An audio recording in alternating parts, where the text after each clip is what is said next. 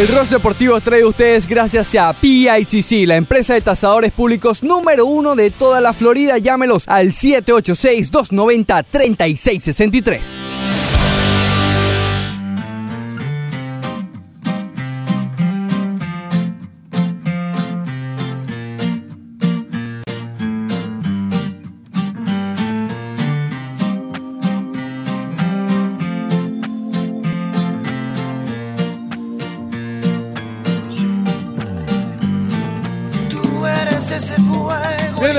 Arranca el Rush Deportivo de hoy.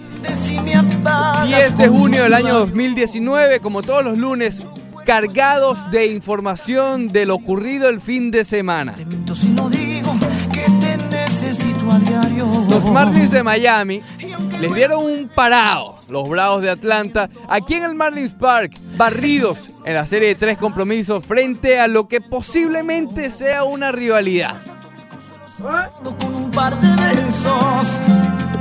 Yo estoy seguro que lo dejarás, todo es cuestión tiempo. Hoy pudiéramos tener campeones en la NBA, los Raptors de Toronto frente a los Warriors de Golden State, quinto juego de las finales de la NBA, todo lo que pasó el fin de semana, todos los rumores, todas las suposiciones con respecto a los Warriors de Golden State y de Kevin Durant los vamos a tocar aquí en el Ross Deportivo, junto también a otro título internacional de Cristiano Ronaldo.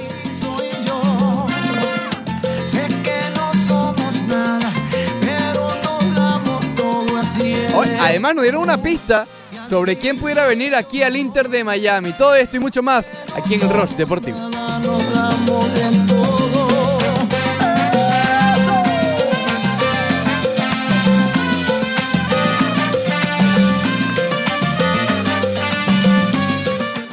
Y así arranca el Rush Deportivo.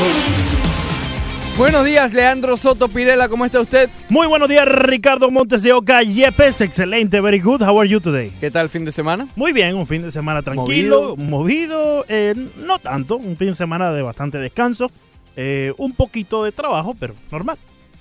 No, pero el sábado fuiste a comer. Sí, claro, cumpleaños en la costeña. Por eso, entonces, ¿cómo no va a ser movido? Fue movido, fue movido.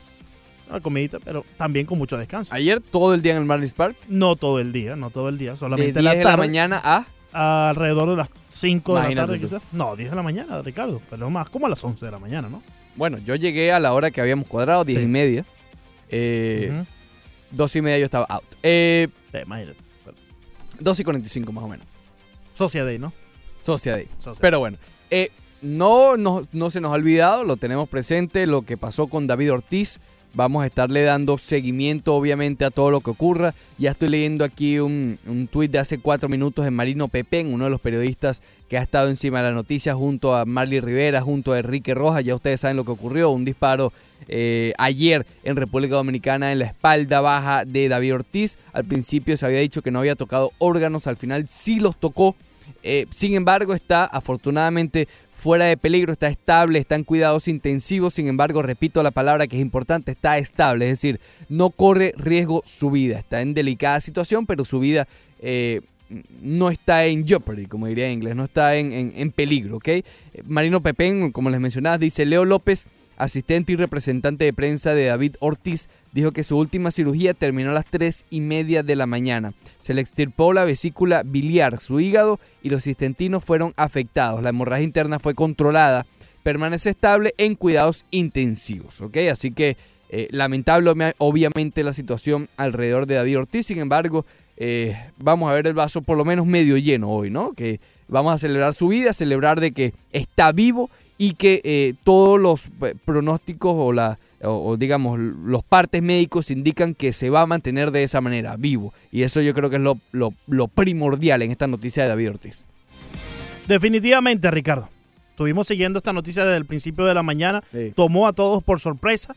David Ortiz se encontraba en la República Dominicana promocionando su nueva línea de tabacos, una nueva eh, artículo que implementó a esta línea de tabacos. Se encontraba en, en labor, en la labor de, de promocionar este nuevo producto y fue emboscado por este individuo que bajándose de una moto fue directamente Sí. a David Ortiz. Se pueden ver en las imágenes que se eh, comparten a través de todas las redes sociales. Afortunadamente, eh, si bien está en cuidados intensivos, David Ortiz, el Big Papi, estará muy bien.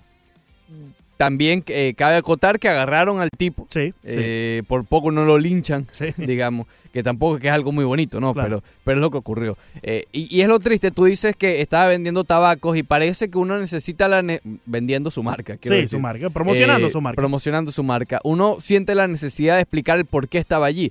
Que no debería hacer falta explicar el por qué. Mira, le estaba allí porque le daba la gana, porque Claro, es su país. Es su país, correcto. Pero lamentablemente cuando uno regresa a nuestros países, eh, corre el riesgo de que pase una de estas cosas, ¿no? Y, y no quiero decir más él, pero digamos que la delincuencia se le dilatan las pupilas cuando hay una figura importante. Pregúntame por qué. Eso nunca lo vamos a saber porque no estamos en la mente Sí. de un criminal tan miserable como este, que es igual de miserable que el que mató también o le disparó también a uno de los policías. Es decir, Correcto. eh, obviamente estamos siguiendo la gravedad del asunto porque es David Ortiz, pero esto le pasa a es- esto pasa a diario. No, y con eso también hay que mencionar que estaba alguien presente con Sí. David Ortiz, un presentador dominicano eh, muy reconocido en la tierra eh, del merengue en Quisqueya, y pues eh, eh, también recibió impacto de esta misma bala. Él también estuvo eh, siendo tratado por la- los médicos allá en República Dominicana y también está fuera de peligro. Exactamente. Eh, Ojalá todos los que sufrieron impacto de bala eh, tengan la recuperación al 100%, ¿no? Y vuelvan a, a sus deberes completamente necesarios para ellos y para mantener a su familia, que es lo principal. Sí. Pero bueno, ya pasaste todo el día ayer en el Marlins Park, ya te lo adelantaba, la máquina de helado estaba pidiéndote perdón. No, no, no. no. Estaba diciendo, bien, ¿qué te he hecho no, yo a ti? Me porté bien con la máquina de helado ayer. Me porté muy bien. Un heladito. ¿Tú Si sabes estuviste que hasta las 5, tuviste que volver a comer. No, no, no, no, no. Solamente, solamente one time. One time y después aproveché y eché pero llegaste gateando, ¿no? Eh, ¿a Si dónde? comiste a las 12, Oh, sí, cuando llegué a la casa. bueno, llegaste gateando. eh, cuando llegué a la casa ya. Sí, sí, sí, sí. sí. Entonces, ¿la máquina de helado La- te pidió perdón o no? No, la máquina, me porté muy bien con la máquina de helado. Incluso me agradeció que no la maltraté tanto esta vez pasada. Sí, Esta vez. sí, sí. Hoy no sabemos. Eh, hoy también me voy a portar bien. Estoy tratando de portarme bien. me Ricardo. parece muy bien. Sí, sí. Hoy los Marlins van a presentar a su segundo... ¿Fue el Los que no se salvaron fueron los, los chocolaticos esos que ponen ahí, bro. ¿Qué chocolatico, chico? Hay que poner para acompañar el helado unos chocolaticos. Ah, los lo. MM. Sí, por- y- porque tienen tres. eh, eh, Ya, vamos a explicar a la gente. Tienen tres palancas, ¿no? Tienen una que es el twister, vanilla, vainilla con, con el chocolate. Tienen la de chocolate solo y la de vainilla. Yo Eh. me voy por la de vainilla ¿Ah, sí? solo, sí. A mí me gusta solamente la de vainilla. Y después le agrego un par de. Sprinkles. No, sprinkles no, chocolatico. La, lo- lo- las cuestiones sí. redondas. Sí, sí, sí. Bueno, eh, exacto. Para el que no sepa, en el palco de prensa de- del Marlins Park se distingue porque tiene una máquina de helado que es la protagonista de todo el mundo, ¿ok? Eh, y, y eso, como dice Leandro. Entonces, bueno, eh, eh, digamos que es una de las cosas gratis que hay, porque para la comida, comida hay que pagar. Sí, claro. Cosa que yo no. Eh, tampoco como helado. Yo voy preparado, ya, ya voy hoy con mi, con mi, tú sabes. En fin, Claro, eso tú- no le importa a tú, la tú lo que siempre hace es que le pides un banana bread a quien sea que, que ya pagó. Ah, eso fue ayer nada más. Sí, nada más ayer, sí. Ok. ¿Cuándo te he pedido comida yo, Soto Leandro guion bajo? ok, vamos al tema. Ah, bueno, para terminar el comentario, hoy van a, a- a oficializar o... Bueno, ya lo oficializaron, pero van a presentar al segundo pick en el draft que se dio a cabo el lunes pasado, eh, Núñez. Yo no estoy claro si es Núñez o Núñez, porque él no es, eh, no es hispano. Sí. ¿ok? Entonces no sé si es Núñez o Núñez. Hoy probablemente al, al conocerlo, bueno, ya no, nos aclarará un poco cómo literalmente se pronuncia su apellido. Es directo de high school, es decir, es un muchachito de 18 años. Va a estar hablando con la prensa, o mejor dicho, primero va a estar tomando práctica de bateo y luego va a estar hablando con la prensa. Sigan las redes de la 990 ESPN Deportes en Twitter, eh, Instagram y Facebook, que ahí vamos a estar llevándole, eh, digamos, los acontecimientos de todo lo que diga Nacim Núñez o Núñez, que, que promete mucho. Él es el shortstop. Sí, y, y es el de los que escogieron a los Miami Marlins en- dentro de este draft, Ricardo. Es el que quizás los Marlins tienen más control sobre cómo amoldarlo a la figura del Miami Marlin, ¿no? A la figura de cómo quisieran que este jugador fuese en las grandes ligas, porque va a tener mucho tiempo en las ligas menores para precisamente eso, ¿no? Que los Marlins puedan eh, formarlo de, de tal manera como ellos prefieran, Porque es el de high school. porque es de high school, Es el que tiene, tal vez, de los que eligieron este año, el que tiene más techo. Por Definit- eso mismo, porque. JJ Bleday ah, obviamente ya está más formado. Son Sí. 3, 4 años más de béisbol que tiene por encima de, de, de Nassim. Eh, pero con Bleday todavía no se ha llegado a un acuerdo. Esto tarda, esto no es tan rápido. Sí, eh, ya se llegaron a acuerdos con aquellos que los equipos del College World Series están eliminados o, o ya no van a seguir todavía no participando. pueden ni negociar. Pero, por ejemplo, JJ Bleday acaba de avanzar hacia la próxima ronda del College World Series Eh, su equipo eliminó, eh, creo que era Ar- Arkansas, no estoy completamente seguro, pero Vanderbilt avanzó y por ende no puedes eh, todavía negociar con él si todavía está en acción. Sí, la cuestión es esa. Y, y con este en particular, eh, a ver, si hay un draft confuso, el que tiene mucha, muchas, muchos detalles es el de las grandes ligas. Hay una cosa que se llama slot price. Sí. Digamos que cada selección tiene un precio sugerido con el cual tú Claro. llegar a un acuerdo con dicho jugador. Digamos que es como establecer el mercado. Exacto, ellos forma. te establecen el mercado.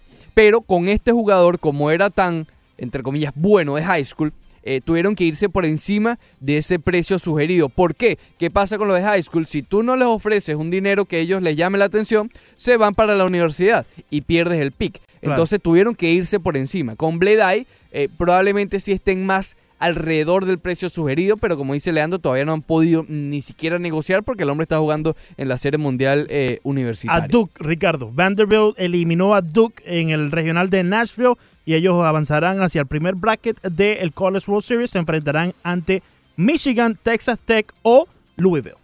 Ok, Leandro, ¿qué pasó ayer? En el estadio de los Marlins. Sí. Eh, perdieron los Marlins después de tener una ventaja de cuatro carreras. En la novena entrada, Sergio Romo. eh, bueno, debemos empezar quizás por lo de Pablo López, ¿no? Porque Pablo López en verdad que le fue muy bien ayer.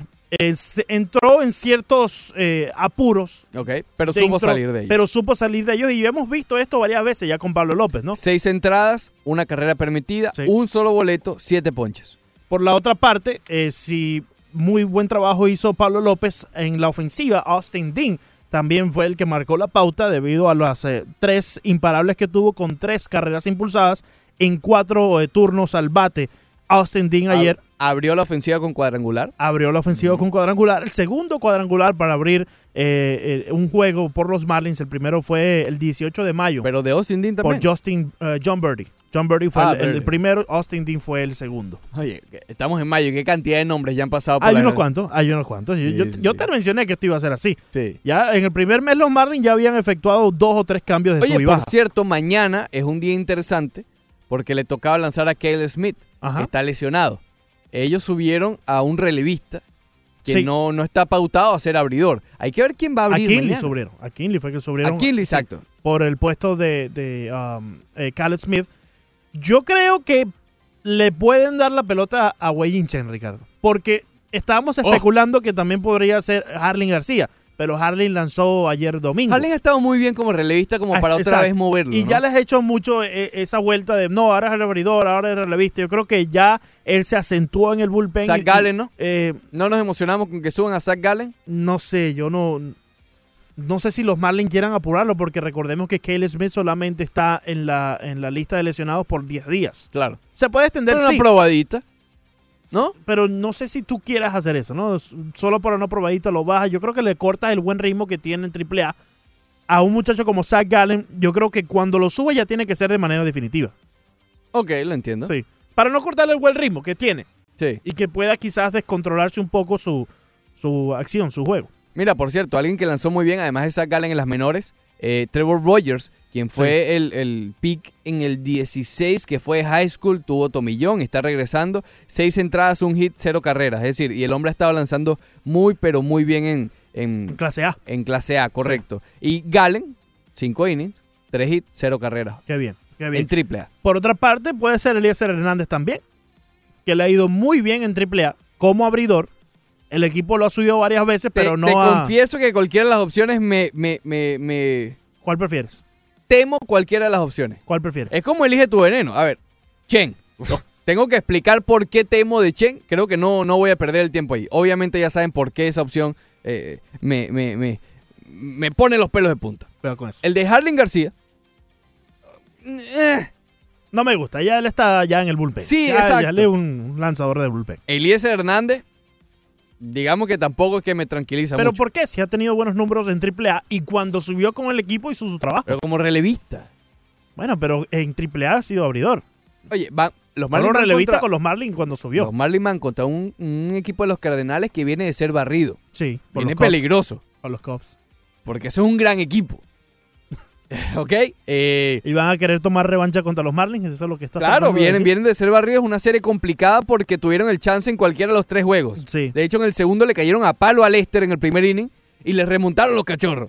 Eh, vienen contra sus rivales, vienen calientes, ¿ok? Calientes en el sentido de, de- de con deseos de ganar, ¿ok? De quitarse ese mono encima. Y los Marlins luchando contra corriente para volver a retomar esa racha positiva de la semana pasada. Oye, si bien perdieron esta serie contra eh, los Bravos de Atlanta, podemos decir que los Marlins, más que todo en ese segundo juego, batallaron al frente a los Bravos. Bueno, pero se vieron los All Marlins, ¿ok? Buen picheo, cero bateo. claro. Porque claro. no se batió. Sí, en los primeros sí. dos juegos, una sola carrera. Por, por el viernes, 7 a 1.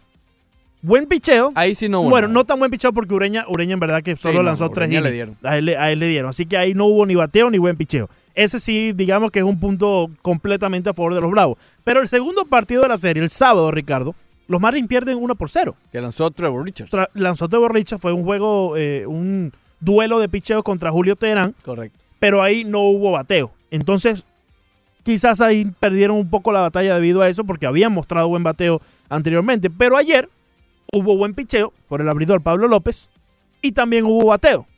Perdieron 7 por 6. Hoy lanza Alcántara, ¿no? El- Hoy lanza toca a Alcántara. Hoy lanza Alcántara. Muy Correcto. bien. Eh, ¿qué, Contra pasó, Michael Walker. ¿Qué pasó con. ¿Con quién? Michael Walker. Él ha bajado bastante. Él, él te acuerdas que tuvo un pico que era el joven, Sí, el de la sí. nueva generación de los Cardenales y. Sí. Llegó. Nicolás y Nicolás, correcto. Eh, Eh, ¿Qué pasó con Don Mattingly Leandro? Walker, por, por cierto, Walker tiene récord de 3 y 2 y efectividad de 6.30. Don Matt. ¿Qué pasó con Don Mattingly Leandro? Espera, aquí tengo que ver el box score para recordarme ciertamente porque eh, Don Mattingly en el inning número 7 Ujú. trae a Tyron Guerrero Ok. Después de Pablo. después de Pablo. Eh, Tyron Guerrero saca el primer out por la vía del ponche. Después, un fly hacia el center field saca el segundo out. Viene Matt Joyce al bate y le permite un doblete. Matt Joyce en segunda y después eh, ponen en el juego a Nick Markakis como bateador emergente. Le da la base por bola a Nick Markakis y Don Mattingly lo saca del partido. Uno puede pensar, bueno, quizás eh, el matchup que viene después es mejor con el X pitcher que fue Austin Bryce y ¿El efectivamente matchup, Ah, matchup. Disculpa Y efectivamente Austin Bryce eh, sacó el inning en esa ocasión con un tercio y le fue bien. Una, una base por bola siguió, pero bueno, ¿Qué sacó el inning. pasó después? Después, eh, Tyler Kingley, el muchacho no vio nada bien, eh, dio tres bases por bolas, llenó las bases y después dio la cuarta para que entrara la De carrera caballito. de caballito. Muy bien. ¿Qué pasó, Donny? ¿Por qué no sacaste a el señor Kinley y sí sacaste a Tyron Guerrero después de recibir el doblete y la base por ¿Hay bola teorías de conspiración? ¿Hay Eh, teorías de conspiración aquí? Yo no sé si es, es teoría de conspiración, pero no es la primera vez. No es la primera vez que Le damos la derrota a Mattingly. Posiblemente. Posiblemente. eh, Una gran, una gran parte del pastel tiene Mattingly. Sí, sí. Romo la otra mitad. Romo la otra mitad, pero Romo no se, ha- no, no se ve nada bien como cerrador. Eh, no sé, Ricardo. Y no el, sé. el resto, ojo, para los bravos también. Oye, ¿qué vamos a hacer? ¿Qué vamos a Hay que darle con- mérito a los Bravos también, ¿no? Porque se mantuvieron dentro del partido y Sí. en esa novena entrada Yo no sé. sé. Y, y, eh, tomaron provecho del box de Sergio Ramos, tomaron provecho que en ese momento, en el noveno inning, se le fue el momentum hacia el dogout ¿Qué de los vamos a Bravos. hacer con Freddy Freeman y, y Eh, Acuña? Freddy Freeman hay que mandarlo para Seattle. Para los Marines. Ya estoy hablando con los Bravos para ver cómo hacemos. Y Acuña, ¿Es bullying? Acuña, vamos a ver si los días que juegan contra los Marlins, manda, mándame un perrito para que le muerda un pie. Ah, bueno. Siempre te vienes. Después del corte comercial, corte comercial, más del Rush Deportivo.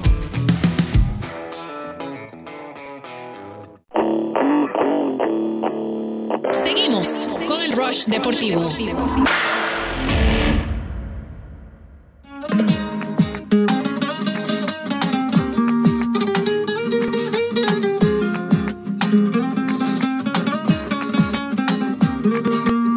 De Andalucía Japón quiero viajar contigo. Seré un antiguo samurái que cuida tus sentidos. Dicen que en Tokio hay un bonsai de los sueños cumplidos. Si no es en Tokio, es en Shanghai. Que voy a saber si yo nunca salí de aquí. Lo más lejos fue Madrid.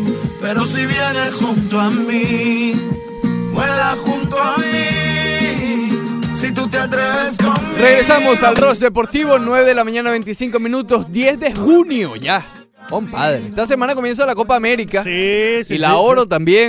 Una por actualidad 1040 y la otra por aquí por la Se 990 viene- despiden se viene un mes, se viene un mes de, de fútbol intenso, Ricardo. Entonces déjame, déjame Cuando darte. te llamen allá a las 3 de la tarde. para hablar de- Ah, yo de creo- América. Hoy me toca. Eh, Saludos a mi solo. José Antonio Mora, David Hernández, ambos reportan sintonía. David Hernández dice, buenos días, hermanos míos. Feliz lunes, espectacular. Lamentable la noticia de lo ocurrido con David Ortiz. José Antonio Mora dice, amigos, sabroso el jonrón de Muncy. ¿Qué dice el sheriff? Para allá vamos. Para allá va. Tranquilo. Porque vienen unas conclu sheriff hoy. Tranquilo, tranquilo. Hoy hay conclu sheriff. Maybe. No, hay. Está, Bueno. está bajo contrato. Pero, este fin de semana hubo bastante fútbol. ¿Qué pasó, Ricardo? Fútbol tenue. Porque yo te yo te he conf- eh, confesado varias veces que a Sí. pesar de que lo vea por ser profesional, digamos Sí. que los amistosos no es algo que me hacen. eh, ah, me hacen. No, ¿ok? No me emocionan tanto. Pero hubo un título disputado. Fue el del otro lado del, del, del charco. Del charco. Del charco. De- del charco. Ok. Vamos a cuidar el idioma, título por favor. disputado en el español. disputado del otro lado del charco. Se lo llevó Portugal. En Oh. Europa, obviamente. ¡Oh! Segundo título que consigue. Ya cuando dijiste Portugal, lo primero que se me vino a la mente fue. Espérate, no, no lo nombres todavía. No lo nombres todavía. Yo digo esto. Y yo voy a plantar, plantear lo siguiente a ustedes. Díganme lo que les dé la gana. ¿Estás seguro que vas a hacer eso, Ricardo? Sí. Yo solo lo voy a plantear. No estoy diciendo que vaya a ser así. Ok. Pero vamos poco Ten a poco. cuidado con lo que vayas a hacer porque. Vamos poco a poco. Esto es baby steps. baby poco a poco. ba- imagínate, baby step. Baby steps. Ganó Portugal. Segundo título internacional que gana esta generación portuguesa. La Eurocopa en el 2016, que no es poca cosa, que ganaron a Francia en su territorio, Sí, sí, sí. sin su estelar jugador en la final. Y ayer consiguieron la primera eh, Copa de Naciones Que ha sido muy polémica, muy criticada, porque es como para darle cierto sentido a las eliminatorias, hay cierto juego con los cupos de cara a la Eurocopa, Eh, digamos que todavía no está muy claro cómo se maneja eh, la Copa de Naciones, pero es un título, es un torneo internacional, no es de la altura de la Eurocopa, no es de la altura de la Copa América, no es de la... Digamos que dentro de los, de los títulos internacionales, este, por ser el más nuevo, es el, de, el que menos prestigio tiene, pero voy nuevamente, es un título internacional. Y caemos inevitablemente en el debate. Es inevitable hacerlo. Aquí hay que embrace it. Ya, vamos a, dar, a ponerle el pecho al asunto, no lo vamos a esquivar. Es lo que sucede. Cristiano Ronaldo ganó su segundo título con Portugal. Suma 31 en total.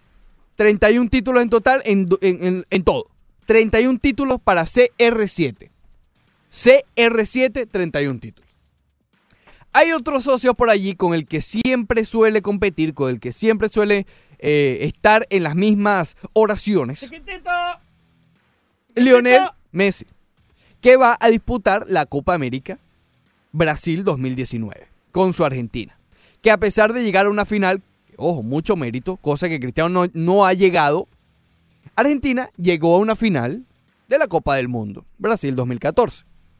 Pero siempre se le ha eh, criticado a Messi porque no ha ganado títulos. Messi en eh, con, con la selección, quiero decir. En total, y aquí también entra la grandeza de Messi, que sin títulos de selección tiene en total 34, in- incluso 3 por encima de Cristiano Ronaldo. Pero ahora, y yo pregunto, es solamente una pregunta. Con este título eh, de, de la Copa de, la Liga de Naciones, ¿les hace cambiar un poco la opinión con respecto al balón de oro?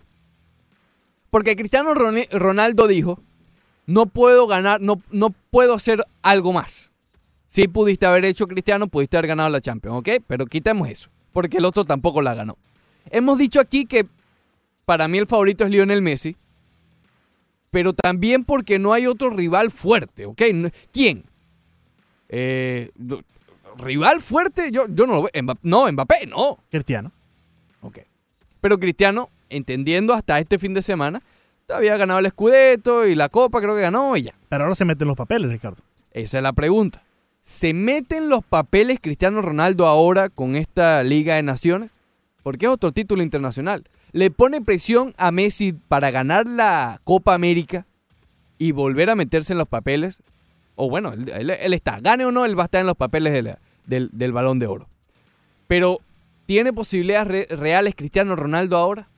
Yo no sé exactamente qué responderte a esto, Ricardo, pero sí te voy a decir algo. El hecho que ganó Cristiano esta, esta Copa de Naciones, Ricardo, le pone una presión a Leo Messi ahora de ganar la Copa América, porque digamos que son los dos torneos paralelos en estos momentos, ¿eh? ¿correcto? Sí. Entonces, Bueno, no, el paralelismo real, real, real sí, es Sí. la Eurocopa. correcto. Pero, pero en estos momentos se está jugando ambas en, eh, digamos, ya terminó la, Sí, la- bueno, es la- que la mismo. pero es lo que hay en lo- estos es momentos. hay, Exacto. Son las dos competencias en donde lo- el número uno y dos del mundo se están enfrentando eh, simultáneamente con dichos con otros equipos, ¿correcto? Mm, Sí. Entonces, si bien la semana pasada escuchábamos las declaraciones de eh, Messi, donde él decía que a la liga le hacía falta eh, Cristiano y más allá de Cristiano la competencia Cristiano-Messi y que el hecho que se fue Cristiano de la liga le quitó un poco de competitividad. Eso Él ahí lo dijo, correcto. nos, deja, nos deja saber que él sí estaba pendiente al debate Cristiano-Messi. ¿Correcto, Ricardo? ¿Voy bien hasta Por este supuesto, momento? por supuesto que sí. Voy bien, voy bien. Entonces, viendo el popular Leo Messi a su socio Cristiano Ronaldo que ganó esta, este otro título internacional, esto le tiene que poner clara presión a Messi encima en estos momentos Debería, por lo menos, ¿no? para así ganar la Copa América y que no esté en tela de juicio el balón de oro para ¿Qué él. pasó la última vez que sintió presión Messi? Eh, bueno, ha pasado ya dos años consecutivos, Ricardo. Vamos con la Eh, la Roma, ¿te acuerdas? Y este año fue con. Sí. Fue con. eh, ¿cómo? Con los campeones. Eh, sí, ¿no? El Liverpool. equipito, el Liverpool. Eh, ¿Estás seguro que quieres ir con la línea, Ricardo? Vamos con las líneas. Ricardo, muy buenos días. Bienvenido, Ricardo. Ricardo. Uno, Ricardo, dos, chiquitito. tres. Ricardo no está. No sé Perfecto. pasa. Entonces, volvamos al tema. Sigue abiertas las líneas 786-801-5607. Comienza la Copa América. Sí. Aquí el socio que traemos acá los viernes, Alejandro Villegas, a.k.a. Banderita, eh, él dice que Argentina no es favorito. Y tengo el audio si quieres escucharlo. Que Argentina no es favorito, pero que Messi es por lejos el mejor jugador de este torneo de la Copa América. Cosa que yo no entiendo. Yo creo que ahí hay cierta especie de colchón. eh, Fíjate que con la salida de Neymar, obviamente Messi es la gran figura de la Copa América. eh, pero yo todavía no lo veo como favorito a Argentina. Porque ¿Por qué no confías en Messi? no, ¿Qué has no visto cuestión- últimamente? no que- es- Ok, ahí está la prueba, la prueba física o la prueba de audio de lo ocurrido el viernes, lo cual a mí me dejó estupefacto. Eh, porque si tú me dices, citando al gran Fernando Reza, esas palabras de él, Sí, sí. tiene, tiene el copyright. Estupefacto. Ok, estupefacto. Sí. Bueno, me dejó estupefacto porque dijo que es el favorito. Que no es el favorito, pero tiene al mejor jugador del mundo. Sí. Capaz de la historia, según él. Y según, bueno, es, lo- es lo que yo quiero tratar de entender. Entonces, ¿será que esto con Cristiano, con lo que ocurrió, con lo que dice Leandro, lo que estás diciendo tú, que tal vez uno se vean el uno al otro, ¿tú crees que Messi no estuvo viendo, no estuvo viendo ayer el jueguito Holanda contra O- Portugal? O, o por lo menos el resultado. no, no, el mínimo, jueguito Holanda, mínimo. Holanda-Portugal Mínimo los highlights.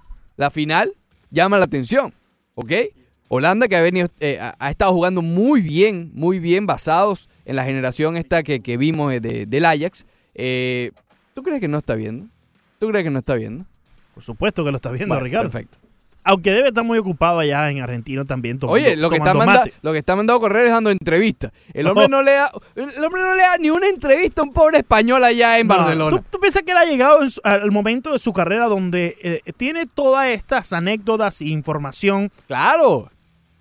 eh, acumulada desde, desde hace tantos años de, de carrera, que ha llegado el momento donde él dice, ok, voy a sentarme con los periodistas o las eh, cadenas radiales o de televisión a las cuales yo confío para empezar a soltar estos Ojalá, fileticos. ojalá, ojalá, porque me realmente parece eso muy bien. hace más humano el personaje. Claro, Pero me da claro. risa que los pobres españoles que están ahí detrás, detrás, oye, sí. lío, lío, eh. Sí. Y no puede un argentino, ya le da un Pero- tú a tú. Pero es que él entiende, él entiende la, la forma... Bueno, es normal, se siente más cómodo. en su Exacto, son su, son su gente, ¿no? Yo- y yo creo que está bien que estas, esas anécdotas y esos titulares que no han salido No, correcto. se los dé a su gente, ¿no? A, a sus uh, ¿A su gente, sí. ¿Estás seguro de que ir con la línea? Vamos con las líneas. Adelante, Mitchell, muy buenos días. Michel, bienvenido. Óyeme, ¿cómo están ustedes? Buenos días por ahí. Muy bien, Dime, mi hermano. Mitchell. Oye, una pregunta que le voy a hacer. eh, este- es en serio, esto es en serio lo que están comparando ahora para Yo pregunto, Balón de oro. yo o- o- o pregunto. pregunto, yo es, una, pregunto. es una ¿En competencia internacional, Yo Michel. pregunto. Si no la gana Messi, entonces. Si no gana Messi la Copa. América. Ve acá, va- va- vamos a hacerle a Cristiano lo que le hacen a Messi siempre. A ver. Eh, ¿Cristiano jugó ayer? ¿Él jugó o no? ¿O seleccionó también igual que la final de la Euro? No, no marcó ayer, no marcó. Ah, No ya, no, coño, yo, yo- yo no lo vi en la cancha, entonces pensé que no había No, jugado. no, sí, sí. Oye, compadre, esa es la copa, e- esa es la copa, la copa, la copa de la Liga Nica de pelota, es la, la copa esa que ganó. Cristiano. Pero es internacional. Es internacional. Es lo que hay, es lo que hay hay en este momento. Lo que hay. Vamos, va- vamos a ser serios, compadre, vamos a ser serios. Oye, Ri- Ri- Ricardo, Ah. te estás poniendo igual que el, Viking- te estás poniendo igual que el vikingo. No, no, el no. vikingo Martel ya, Yo pregunto. Yo pregunto. Gracias, mi hermano. Eh, Gracias, Mitchell. A ver, yo lo sé. Yo sé que es la Copa, que la Copa es la, la menos prestigiosa porque además Claro. tiene una edición. Sí. Y además es como para darle, repito, lo dije, para darle sentido a, a la eliminatoria, ¿no? Pe- Pero es que eh, eh, Pero eso- lo que hay. Por y- eso que yo pregunto. y, y el, el Va a ser, va a ser tomada en cuenta para votar para el Balón de Oro. De- debe serlo, Ricardo, porque es una es internacional, es una competencia internacional. Y si bien no tiene el prestigio en estos momentos, yo creo que ya cuando pase la quinta, la sexta, hasta la décima edición de esta copa, Claro. va a empezar a tomar el prestigio que en su momento tampoco tenía eh, la Champions League cuando comenzó, por Sí. ejemplo, ¿no? Eh, a ver, cuando los votantes deciden por a quién darle su voto, ellos ven, a ver, Cristiano, Messi, eh, qué sé yo, Mbappé, eh, no importa. Y dicen, ok, Mbappé compitió en esto, esto y esto y esto. Ganó, ganó, perdió, ganó. Messi compitió en esto, ok, tantas golas, bota de Europa, la Liga, Copa del Rey, etc. Y cuando van a Cristiano, van a tomar en cuenta que Juventus, Scudetto, Copa de Italia, eh, quedó en, en- en la Champions, no llegó, eh, y ganó la, la Liga de Naciones. Sí lo van a tomar en cuenta, claro que lo toman en cuenta. No sé con qué ponderación. Por eso es que yo aquí, de manera ingenua, pregunto, ¿se ha metido Cristiano en la conversación por el Balón de Oro luego de ganar esto? No sé. Eh, Heriberto, ¿se ha metido Cristiano, sí o no? Heriberto, bienvenido. Buenos días, ahí, hermano. Mira, días. Eh, para contestarle a ese que, que acabó de hablar ahora. Eh, él dice que si Cristiano jugó ayer, yo Ma- mándamele un saludito a Michel, por favor, Heriberto. Michel. sí, un saludo a Michelle. Sí, gracias, gracias. Eh, yo sí lo vi jugando, no metió gol ayer. En el partido anterior metió tres. Pero él dice que dónde está Cristiano, pues yo le podría hacer la misma pregunta a él, porque de la, de la Roma para acá, yo no voy a Messi. Oh. Entonces los partidos que tienen que meter gol no lo mete. Sí, Pichichi, pero ¿contra quién? Contra la Alavés, con el otro, y y eso suma. Sí. Entonces, y además es un premio donde ahí jugó Francia, jugó Alemania, Correcto. jugaron los caballos de Europa. Sí. Ahí no solamente jugó Portugal y, y Holanda. Es verdad. Entonces, ah, entonces lo que tienen ellos que pedir y exigirle al suyo que gane una Copa América, Exacto. que no pierda tantas finales, que no desaparezca en tantas finales. Heriberto, si Para no gana la... no si- llamen pecho frío. si no gana la Copa no América- llamen pecho frío, el caminante de las nieves. Si no gana No, la Copa ver. América, ¿quién tiene el balón de oro entonces? No, a él no se lo deben de ganar. El- el ga- los ganadores son los que tienen que, que ganar los premios. Últimamente los premios se los dan a los perdedores. Mm, Y yo estoy en desacuerdo con eso. ahí está, ahí está. Perfecto, Heriberto. Ahí está la opinión de Heriberto. Tiene que ganarla. Tiene que ganarla. Ahora hemos llegado al momento, vamos a recibir a Ricardo que está en la línea. Ricardo, bueno. bienvenido. ¿Qué pasa, muchachones? ¿Cómo está la cosa por ahí? Oh, Dile tú, Leandro, ¿cómo está la cosa? Espectacular. Ah. Espectacular. Como dice Leandrín. Oye, te noto un tono bastante, te noto un tono bastante contento. ¿Por qué será? Sí, sí, pues primero ¿Por qué? porque Nadal ganó. Nadal ganó. Tú sabes que yo soy multifacético. El último tema mío es el que estamos conversando ahora. Sí. Este pobre muchachón, Heriberto, que acaba de hablar ahora. Eh, vamos a dejarlo para final. Eh, Richelieu, A te ver. eh, eh, Atlanta es el padre de los Marlins. Los son, sí, sí. Te dije que el abusadorcito de Freeman y el primer bate eh, siempre acaban con ellos. Entonces, mañana, creo que batió 7 y Freeman. Es- es- bullying. Otras veces, otras veces batea de 5-4, de 4-3, de Normal. 3-3. Ese viaje fue más suave. Sí. El abuso fue más, fue más leve. No debió perdido el segundo juego. Sí. Y de ayer lo dieron ganar a los Marlins también. Pero bueno, eh, es así. Eh, el papá es el papá. Es. Atlanta es el papá. Desde que estaba en tercera base este, el Chipichón. Oh, es, sí. es asesino. Chipi. Ese asesino no es un abusador de El, marca mayor. el chipi chipi. Era un criminal de guerra. Sí, sí, sí, sí. sí. Entonces vamos a responder. Vamos al tema que te Eh, gusta. Heriberto, ah, saludos mis amigos galácticos y nada Ah, más que ahí, siguen soñando. Sí, sí, sí. Mira, la cuenta que hay que sacar es la siguiente, pantalón de oro. ¿Cuántos goles metió Ronaldo este año y cuántos metió Messi? Esa es la solución. Creo, creo que le sacó 25 goles. No, y, y eso va, y, y creo, que, creo que le sacó 25, pero no, ya para el año que viene es más. Y para el otro año es más todavía. Entonces, porque ya va a llegar el momento que Cristiano va a meter 5 o 6 goles. Y lo van a sentar en la banca y va a salir en ese segundo tiempo para media hora. Eh, Pero el tema es este. El problema está que Cristiano Ronaldo lo ha ganado. Y lo que ha ganado nunca lo ha ganado él. Entonces esta gente dice, lo- los detractores de Messi dicen que Messi no ha ganado. No, no, Argentina no ha ganado. Porque Ronaldo no ha ganado con Portugal. Los que juegan con Ronaldo son los que han ganado. Mm. Gracias a eso es que Ronaldo tiene lo que él tiene, lo que ha tenido. Que Messi no lo ha tenido. Ese es el tema. Un abrazo. Un abrazo, Ricardo. Ay, amor.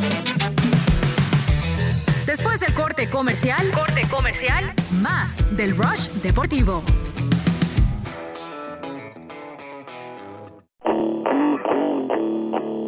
Seguimos con el Rush Deportivo.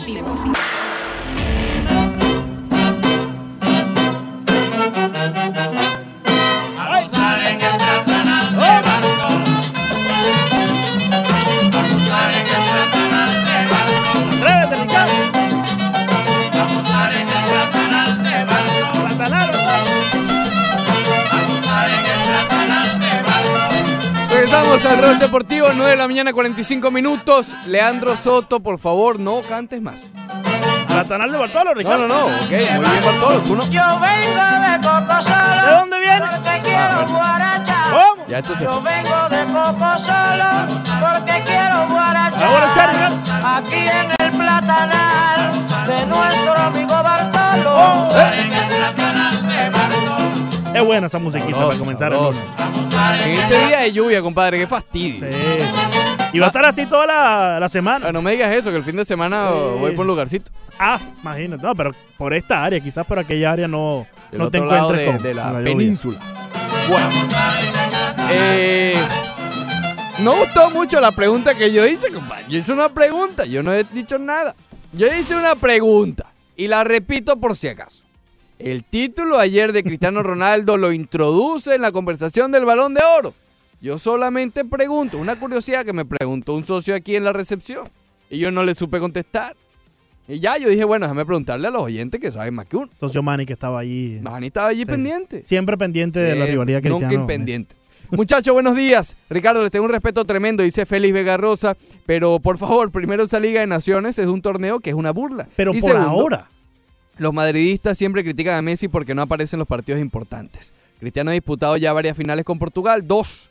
Dos con Manchester y las que disputó con el Madrid. Solo ha aparecido en una. Eh, ok, vamos, déjame entonces reformular un poco la pregunta. Vamos a reformular. Reformula. Ok.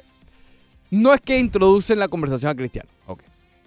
La pregunta es esta. El título de Cristiano Ronaldo y de Portugal ayer, en la Liga de Naciones, ¿le mete más presión a Messi para ganar la Copa América o no? ¿Necesita Messi ganar la Copa América para hacer el balón de oro o no? ¿No? Yo creo, a ver, no lo sé. Le mete presión para ganar un título con Argentina, ya que su rival, que él ha reconocido, aquí no estamos inventando porque ya lo dijo él. No, lo escuchamos la semana pasada. Él dijo que le, le- le da esa, esa rivalidad con Cristiano, le da una motivación extra. Se la da. Y sí, sí lo ve, sí lo sigue, al igual que Cristiano lo sigue a él. Eso pasa. Eso no ya, ya no es especulación, ya no es invento.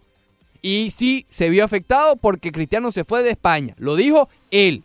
No lo estoy diciendo yo. Él. Entonces, cuando ve ayer a su rival levantar un trofeo, que sea de cartón, de vidrio, de hielo, pero levantó un trofeo. Con un trofeo de hielo, se puede retirar y te cae en la cabeza. Sí, bueno, ese- bueno, casi por poco le saco un ojo al hijo el otro día con la, el escudeto. Sí. Eh, le da entonces motivación verlo que su rival acérrimo de toda su vida levanta un trofeo. ¿Le da una escosor o una picazón o no? O dice no importa. No le da nada. Esa es la pregunta. ¿Le mete presión o no? Mr. Luis, muy buenos días. ¿Qué dice Mr. Luis? Good morning, my friend. How you doing? Muy Hey, very good. How are you? A ver, Ricardito a y ver. Leandro, Sí. Déjeme decirle, déjeme decirle algo a los dos. Tranquilo. Porque la gente llama y, habla. Sí, Antes sí. de empezar la serie de la NBA, les dije, sin Durán no ganan. Antes de empezar y búsquenlo. Búsquenlo si lo dije o no. Sí, Está grabado No por ahí. ahora que está 3 a 1. Vamos un plan. Empieza la gente, no, que le hace falta Durán. Porque el ESPN, ESPN, los analistas del ESPN, Ujú. ahora que está 3 a 1, están diciendo que Durán le hacía falta. ¿Por qué te escucharon? Vamos, Esa gente le ganaron, pues déjame hacerte una memoria. Le ganaron, cuando Cleveland le ganó, acuérdate, fueron dos años, ganaron el primero y el segundo perdieron con LeBron. Sí, ¿Te acuerdan? sí, el tercero cogieron a Durán y le metieron el tercero y el cuarto. Con Durán, con Durán. sin Durán, no con nadie. Voy para porque otra cosa que le dije a ustedes desde que empezó el campeonato, que le dije Tampa Bay iba a estar al final. Ayer estuve observando un detalle. No quiero que vayan a llamar después la gente y decir, no, porque en Cuba no, en grandes ligas. Yo estoy mirando las grandes ligas de hace rato. Sí. ¿Tú me estás viendo, Ricardito? Sí, estamos. Bien. En grandes ligas, el único bateador que yo conocí que fildeaba la zurda y bateaba a la derecha era Handy Edison. Y ahora Tampa Bay tiene a Heredia, el cubano, a la zurda y batea a la derecha. Sí. Por favor, si yo estoy equivocado y hay algún otro pelotero de grandes ligas, fíjense lo que estoy diciendo. No quiero que me digan, porque si en Matanza, que en Tibicán, no, grandes ligas, que bateaba a la zurda y bateaba a la derecha, por favor, que me lo digan ahí en el radio para yo saberlo. Ok, Apenas esté ahí. Perfecto. Ahí. Bueno, vamos a buscar. morning. Vamos a buscar, es interesante. Oye, tú sabes Guillermo que... Heredia, ¿no? Guillermo Heredia. Y ahora que, que Mr. Luis lo menciona, en verdad que es bastante raro ver a un bateador Sí, en las grandes ligas Generalmente al revés. derecho y que fildee con la mano izquierda. Generalmente al revés. con la mano izquierda. Ok, va- vam- vamos Sí. a buscar. Sí, Vamos a interesante, buscar, interesante. Pero es interesante. Oye, José Carlos dice, saludos Ricardo y Leandro. Ricardo, ¿te gusta formar problemas desde temprano? Estaba Sí, tranquilo escuchándolo y me hace escribir. No sabía que esa Copa de Europa existía. Leandro, ¿qué te hizo la, la- la máquina de ice cream? No, no me hizo nada la máquina de ¿Y ice por cream. qué la maltratas tanto? No, yo, yo no la maltrato, chicos. Solamente le pido un heladito, como hacen todos. Eh, Ricardo, por ahí nos estaban pidiendo los números también de JJ Bleday, ¿no? Es verdad. Me correcto. mencionabas aquí. Alfredo Zamora los está pidiendo. Alfredo ¿Quién Zamora, vía el Instagram. Sí. ¿Quién es JJ Bleday? JJ Bleday batió para nada más y nada menos que 351 de averaje. ¿Pero quién es? Muchacho de Vanderbilt, el que fue escogido como la escogencia número uno de los Miami Marlins en este draft 2019. Te repito, 351 de averaje y el muchacho todavía está jugando. Sí. Eh, 466 de on-base percentage. En 245 turnos al bate, 26 cuadrangulares, 68 carreras impulsadas, Ricardo. Eh, este muchacho, para poner estos números en el, en el nivel colegial con Vanderbilt, en el SEC, una de las eh, eh, divisiones, conferencias más difíciles en el béisbol de División 1 de los Estados Unidos. Y Vanderbilt, Hay que ponerle. Vanderbilt, para el que no está familiarizado, es como decirte en el baloncesto Duke o Kentucky. ¿ok? Sí. Es, una, es una potencia de béisbol. Es un nombre, es un nombre Es más de lanzadores, pero, pero también saca bueno, bueno, buenos David. Price salió de allí, David Price salió de allí, entre tantos. Pero, pero sí, llama la- a mí lo que más me gusta de Blade Eye es que da honrón y toma boleto.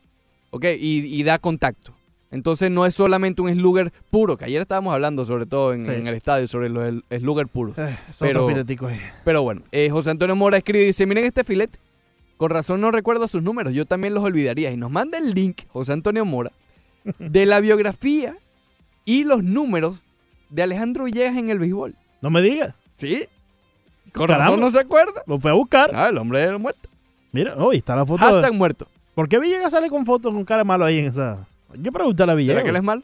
No, Dale retweet ahí para que la gente vea. eso no va a ser. Ya le vamos Dale. a dar retweet aquí a Bueno, José Antonio Mora. para seguir hablando del tema de fútbol, Ah, que ya, vamos. ya vamos a estar hablando de, de- de baloncesto, hoy es la final, hoy Toronto pudiera ser campeón de la NBA y Mr. Lewis tiene razón. Ahora todo el mundo, no, que Toronto, aquí nadie, aquí pónganle el pecho, aquí todo el mundo dio a favorito a los Warriors de Golden State y al que dio favorito Toronto lo hizo más por, por, por no llevar la corriente, por llevar la, contraria que por otra cosa, ¿ok? Esto es una sorpresa para todo el mundo. Sí, están lesionados, pero la manera en que barrieron a Portland y cómo luchó Toronto contra Milwaukee, que sí, ganaron los últimos tres encuentros, pero recuerden esos juegos, overtime, tuvieron que venir de atrás, es decir, le costó esos juegos. Eh, y, y Kawhi Leonard estaba lesionado también, por alguna razón, ahora está bien. Eh, Es una sorpresa, es una sorpresa, pero bueno, ya más adelante vamos a estar hablando de ello. Eh, el viernes, por cierto, Leandro, ya llegó Hazard al Real Madrid, cosa que habíamos estado hablando en la semana. va Ya es oficial. Ya es oficial. Sí. El propio eh, equipo del Real Madrid lo hizo de esa manera, lo van a presentar el jueves. Eh, Griezmann sigue con el dilema. PSG o Barcelona. Por ahí estaba leyendo y, y- y no lo quiero ni decir porque me parece hasta, no sé, eh, parece que está más cerca del Barcelona, sí. El PSG lo quiere, pero parece que el PSG lo quiere en caso de que los problemas con Mbappé continúen. Estaba leyendo, Leandro, que en Mba- a Mbappé, él es el muchacho bonito del fútbol internacional ahora mismo, ¿no? Pero en Francia le están empezando a tener cierto escosor la prensa y los medios de comunicación. A Mbappé. Sí. Eh, tuvo un juego muy malo con Francia este, eh, este fin de semana. Eh, más de 20 pérdidas tuvo Mbappé. Y por ahí un medio sal- salió y el titular fue ¿Cuándo te vas de vacaciones? ¿Ok?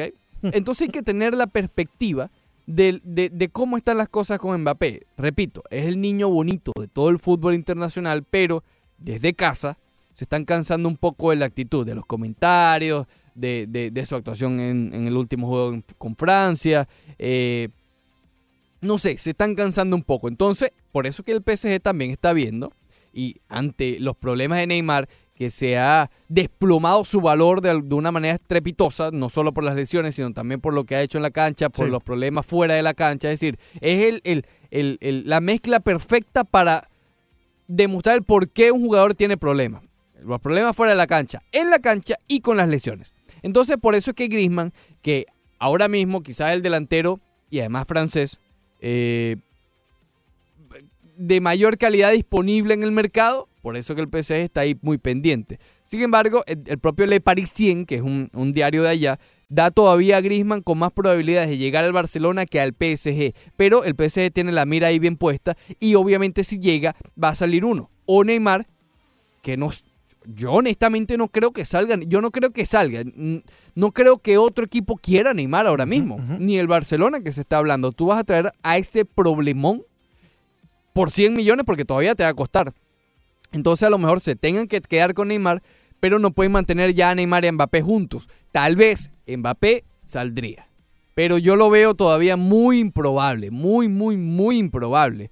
Pero bueno, el hecho de Griezmann, digamos que es un, un número en la ecuación que pone interesante el mercado de fichajes ahora mismo en, en Europa, que se va a dormir un poco ahora con, con eh, digamos, la Copa América, con obviamente ahora la, el- el- la Liga esta de Naciones, en fin. Pero promete ser bastante movida. Tenemos algunos comentarios en el Twitter, Ricardo. Ya empiezan muchos a, a- a hablar sobre el tema que estableció aquí Luis Sergio, Mr. Lewis. Dice eh, Manny Braves, Ross, jardinero que jugó para los Marlins, bateaba a la derecha y Ross. fildeaba a la zurda. Corey Ross, es correcto. Y Mr. Méndez como que no entendió muy bien el concepto, porque dice, eso de jugar a la defensa una mano y batear a la otra no es raro. Robinson ganó segunda base, bateó solo a la zurda y es derecho. Carlos Delgado, originalmente catcher, que jugó aquí en Miami también, batea solo a la zurda y es derecho. Hay varios más, pero tengo esos casos a mano. Ese, ese caso que, que nos pone Mr. Méndez no es muy raro. Ver un jugador a la derecha No, y batear no. a la zurda. Yo mismo bateo a la zurda y lanzo con la derecha. Estamos hablando del otro Mr. Méndez, del otro caso que es el jugador que lanza con la zurda y batea a la derecha. Sí, ese, caso sí es un poquito es un- más... Exacto, Sí. es poco común. Sí. Pero bueno, Corey Rose, es verdad. Corey Rose era uno de ellos. Ya regresamos en el Rush. Muchacha, vamos a gozar. Mira que me encuentro solo. Muchacha, vamos a gozar. Mira que me encuentro solo. Después del corte comercial, corte comercial, más del Rush Deportivo.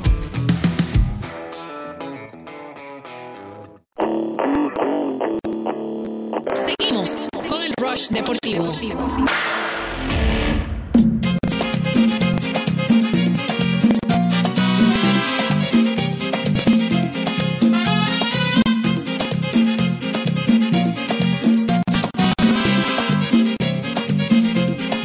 Regresamos al Rush Deportivo, segunda parte del programa, segunda parte del Rush.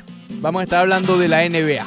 Eh, y bueno, obviamente con un ojo en la situación de David Ortiz. Estoy aquí buscando actualizaciones.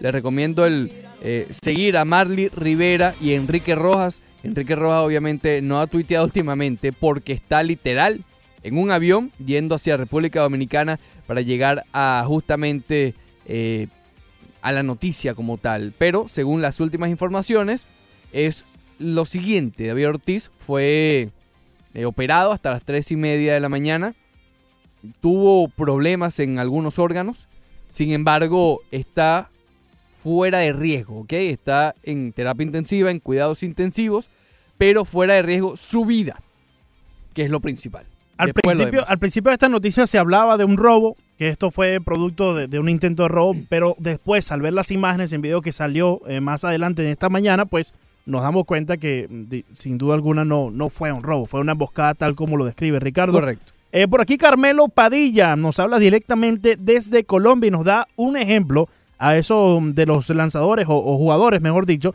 que lanzan a la zurda y batean a la derecha. Cal Smith, un ejemplo de ello.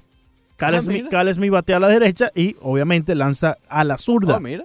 Ahí está Carmelo Padilla directamente desde Colombia. Muchas gracias, Gracias, hermano. Carmelo. Eh, es curioso, sí. A ver, sí hay casos, sí hay casos.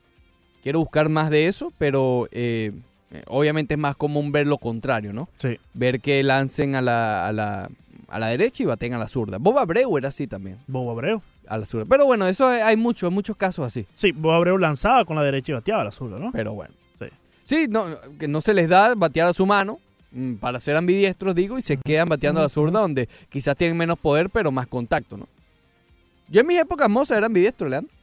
¿Sí? Sí, a mí- yo bateaba más a la zurda. ¿Ya que se a te la olvidó? derecha. Sí, ya se me olvidó batear a cualquier mano, de frente, derecha. Pero en su momento yo, yo era buen jugador, Leandro. Le pasa es que tú no me crees. Juanca Guerrero, sí, en, en PlayStation. No, en la vida real. ¿En el 1 o el 2? No, en la, en la vida Eh, real. ok. Eh, dice Pablo Sando, eh, Pablo Sandoval. Pablo López lanza a la derecha y batea a la zurda, ¿no? Sí, efectivamente. Lanza a la Exacto. derecha y batea a la zurda, Muy Pablo bien. López. Ok. Eh, oye, por cierto, de, para, para ya lo, con lo del fútbol, eh, entrevistaron a Grisman, justamente, y él dice que él ya sabe dónde va a jugar el año que viene. Pero lo que llamó la atención es que dice que él sabe que en siete años él sí tiene o está seguro en dónde va a jugar. Y dijo el Inter Miami. Sabemos que Grisman se la pasa aquí en sus vacaciones, él viene mucho para acá. Y la relación con David Beckham es conocida también. Su amor por el baloncesto, tú sabes que él ama el baloncesto. Cada vez que viene para acá, le pide a- al popular Patty, a Pat Riley, Sí. la cancha y, va para allá con su camiseta del Miami Heat que dice Grisman atrás y lanza, se la, eh, lanza por allí, practica, etcétera. Entonces dijo que en siete años viene al Inter Miami. Bueno, Ojalá sea un poquito antes, ¿no? Pero bueno, en siete años el Inter Miami tiene que tener por lo menos una, un campeonato del MLS, ¿no? ya, ya, Sí. ya le tiene su... Eso va a ser como los Marlins. como los. Marlins. Los Marlins en cinco años ganaron su primer campeonato, ¿no? En cuatro, en cuatro, mejor. En, 93. en el 97 abrieron, y en el 97 en el ganaron. 97 ganaron. Sí, hasta que yo sepa, 4 más 3. Sé que ya vamos a entrar en la NBA, Ricardo. Eh, está muy chistosito y matemático el día de hoy. ¿no? Muy, muy matemático. Eh, vámonos con Joey, que está en la línea, Joey, eh, y continuamos con la NBA. Joey, bienvenido. Buenos días, amigos eh, aficionados al deporte. Un saludo para ustedes. Buenos que días, hermano. Me hacen reír diariamente y contento porque eh, gente joven como ustedes hacen falta en el deporte y, y que estén dando tanto de ustedes. Gracias, Bueno, hermano. eh, solamente estaba contestando a la pregunta de nuestro amigo Luis. eh, el, el mejor de todos, Ricky Henderson. Eh, Ah, líder en base robada, eh, líder en, en, en jonrones conectados como primer bate, lead off man. Así por el estilo, un montón de otros récords que él tiene, bases por bola. Eh, ¿qué, qué más te puedo decir? Es un bateador de poder, velocidad, y que lo vi jugando tanto en Puerto Rico cuando reforzó al equipo de los Leones de Ponce, Sí. cuando estableció el récord de una temporada y un juego también, y lo seguí tanto como los Atléticos de Oakland, después con los, fue con los Yankees de Nueva York. Así es. Yo creo que ha sido uno de los mejores y más rápidos peloteros que yo he visto en mi vida. Lo único que le, le faltaba para ser un, el, el mejor de todo eh, era el brazo, porque era como Barry Bonds, no tenía mucho brazo, Sí. pero tenía un poder descomunal. No, y una velocidad increíble. Rápido. Sí. Sí. No, mi hermano, tiene los récords, imagínate, le rompe el récord a Luke Rock, tanto en un juego como en una temporada y de por vida. Oye, eh, Joey, Estamos hablando del mejor de todos. Oye, Joey, por tu acento y Sí. como nos comunicas que viste a, a- a Henderson jugar en, en- en Puerto Rico, nos damos cuenta que eres boricua. Eh, y el, la- el béisbol, te quiero preguntar exactamente el béisbol eh, doble A en Puerto Rico? Porque estoy y, y he leído y visto en las redes, tengo entendido que tiene un seguimiento increíble el béisbol doble A allá en Puerto Rico. Bueno, hermano, aparte de haberlo jugado, eh, yo soy nativo de la ciudad campeona de Puerto Rico, el equipo de los Toritos de Calley. Eh, ahí está Fernando Cabrera, que eh, eh, fue pitcher de Grandes Ligas con los con Cleveland, con los, con Baltimore.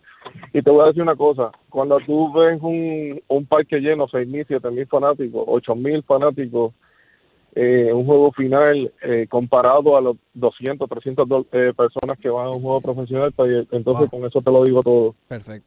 Esto, el béisbol eh, de la Federación de Béisbol Aficionado de Puerto Rico, que pues aceptó peloteros profesionales ya, porque tú sabes que el mundo cambia. Sí. Esto es un deporte de pueblo. Así es decir, esto es un deporte que eh, que tiene unos tremendos eran solo jugadores que se usaban para el equipo nacional eh, representó de jugada con yo vi jugando en Puerto Rico Oreste Quindelán Omar Linares Wow, esto, cuando jugaban Claro. en Puerto Rico Claro. el batazo más largo que he visto en mi vida fue, eh, fue un jonrón de, de Oreste Quindelán en el estadio Juan Ramón Lubriel de Bayamón Claro. por eso te digo, y se lo dio a un, a un icono del béisbol, a, a Jimmy Figueroa, eh, que era un béisbol, un pitcher de amateur muy bueno. Le dio un honrón que todavía estoy llorando. También vi el juego de, de San Juan contra contra Cuba. A- aquel aquel honrón de Javi López, que todavía también. Javi López, de imagínate. en el último juego. Javi López. Estaban usando bate de madera, eh, usaban bate de madera y de momento dije, espérate, esto, estamos en desigualdad y después le dio un honrón eh, con bate de aluminio para poderle ganar al gran equipo cubano. Perfecto. Muchísimas gracias, Joey, entonces, por, por esa llamada. eh, y sí, todos nos alegramos realmente por, por el crecimiento del béisbol en, en, en- en Puerto Rico. Y lo que tú decías, lo de AA ha sido, ha sido un éxito, ¿no? Tengo entendido que Yadier Molina es propietario de uno de los equipos en esta Liga AA, el equipo de Dorado. No recuerdo bien el nombre, pero es eh, de la ciudad, del pueblo de, de Dorado. Y sí es un, mucho más regional, como lo mencionaba ahí nuestro oyente Joey, que lo escribió de manera espectacular. Marcos Marquiños Moreira ¿Qué dice un par de comentarios interesantísimos. Dice, ver, Mar- buenos días, bro. Buenos Eh, Pregunta, ¿vale más la copa que ganó ayer CR7 ante Holanda o la copa San Juan que ganó Messi el viernes ante la poderosísima sí, sí, sí, sí, sí, sí, Nicaragua? Y Marco, Marquiño es, eh, Nica- es Nica. ¿ok? Sí, sí, sí, No, sí no lo lo tomen, tú sabes Exacto, mal. exacto. Y también nos dice, Baumgartner tira a la zurda y batea a la derecha. También, también. Hay Oye, unos hay cuantos casos. con Baumgartner. Han salido, oh sí, más adelante ahí con Max Monsi. Eh, Rommel, muy buenos días. Rommel, bienvenido. Sí, saludo ahí a la Junta. Saludo a la Junta. ahí. Saludos, hermano.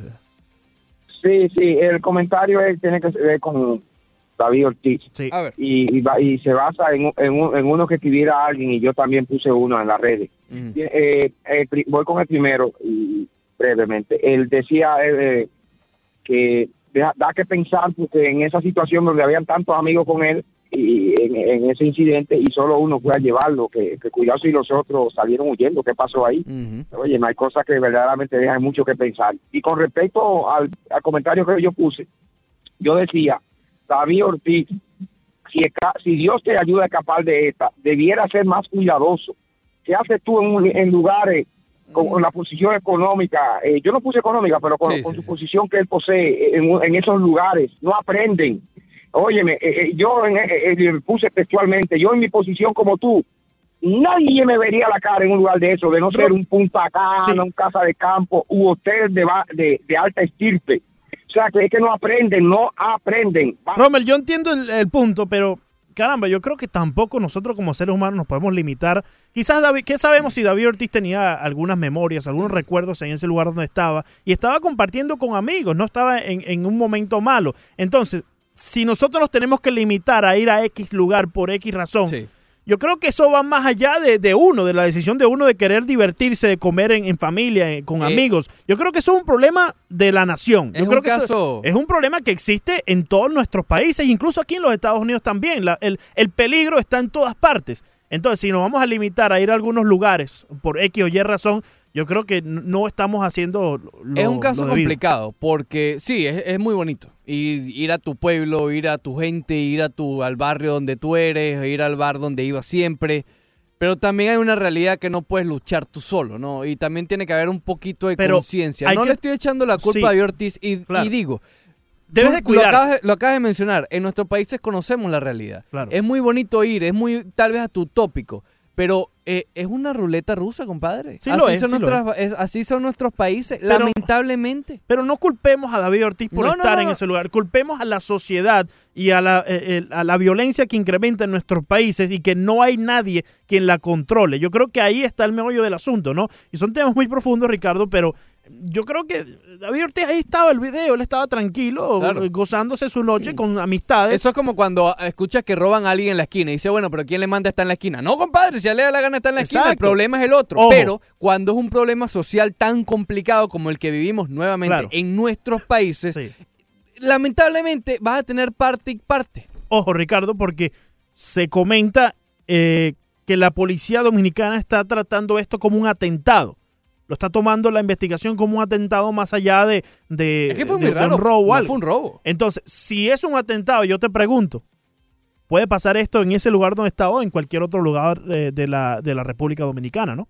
Sí, es que bueno, es que hay que ver la razón Claro, también. claro. Eh, eh, a ver, es un tema muy profundo, muy, muy, muy profundo que habla de la sociedad, quién tiene la culpa, quién no tiene la culpa, si es que hay alguien que tiene la culpa, más que el que, el, que, que el que cometió el crimen. Claro. Pero yo hoy me limito, Leandro y amigos de la 990, yo hoy me limito que David Ortiz está vivo y está en un hospital recuperándose. Ah, exacto, Ya. es lo más de- importante. Después vemos. Ok, ya agarraron al tipo, por poco lo matan. eh, ojalá no lo maten.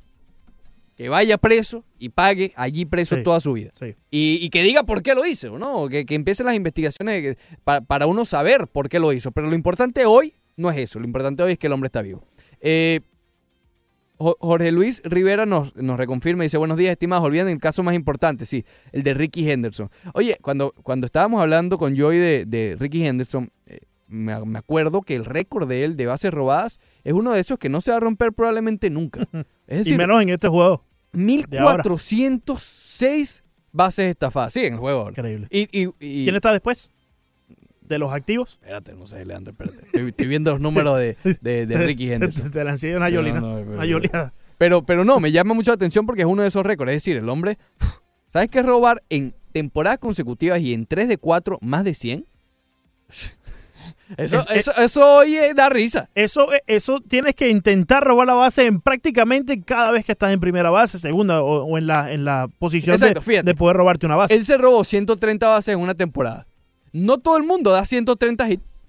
Exacto, exacto. Sí. Y no todos son sencillos, porque uno puede ser un triple y no te, o sea, a menos que sea Ron Neodor, que ayer se robó el home. Pero no es común. Muerto. O, o- o que eh, pegas un sencillo y robas dos bases, segunda y tercera. Es decir, el hombre, el hombre era. eh, es absurdo Cada vez que él veía que tenía la oportunidad de robarse una base, Ricky Henderson efectuaba el robo.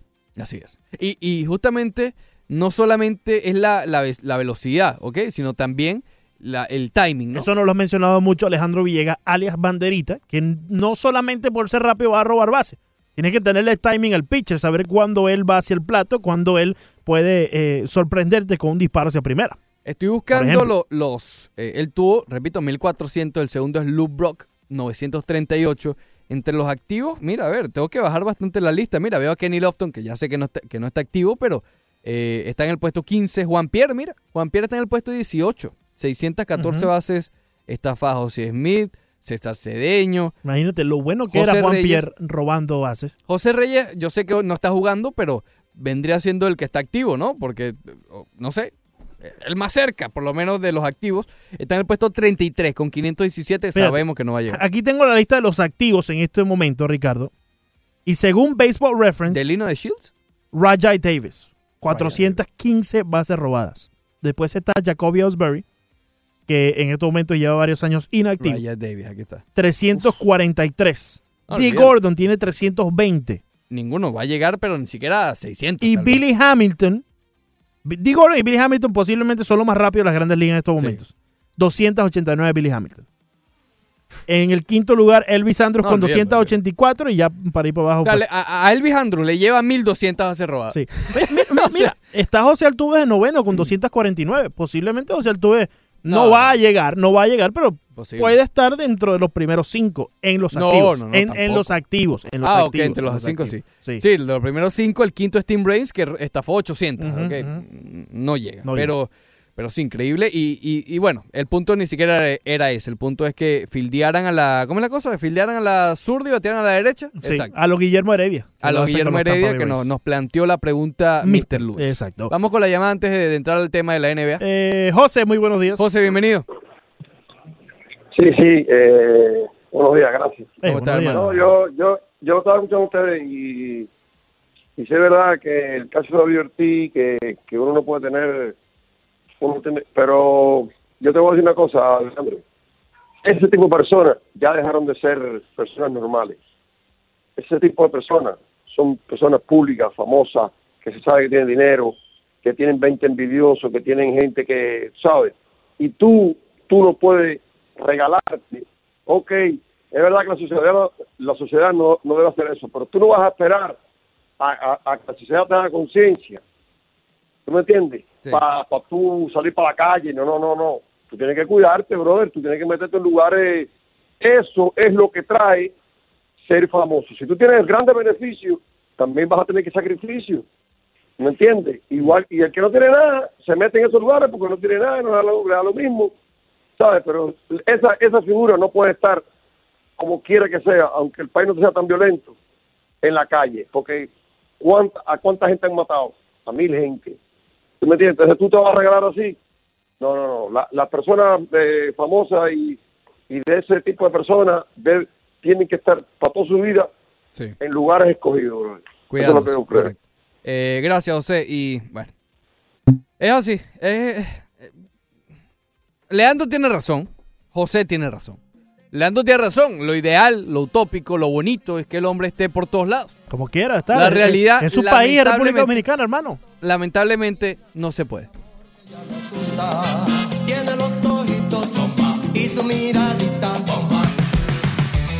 Después del corte comercial, corte comercial, más del Rush Deportivo.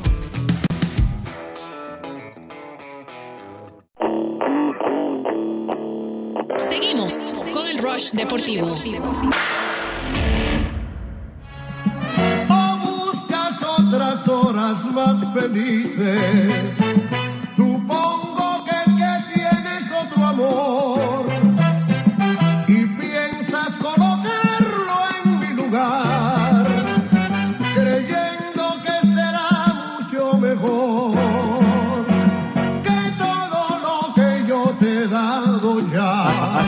¿Hasta cuándo, Ricardo? ¿Hasta cuándo?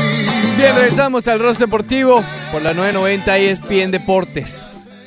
Estaba viendo el video de cuando agarraron al, al que le disparó a David Ortiz.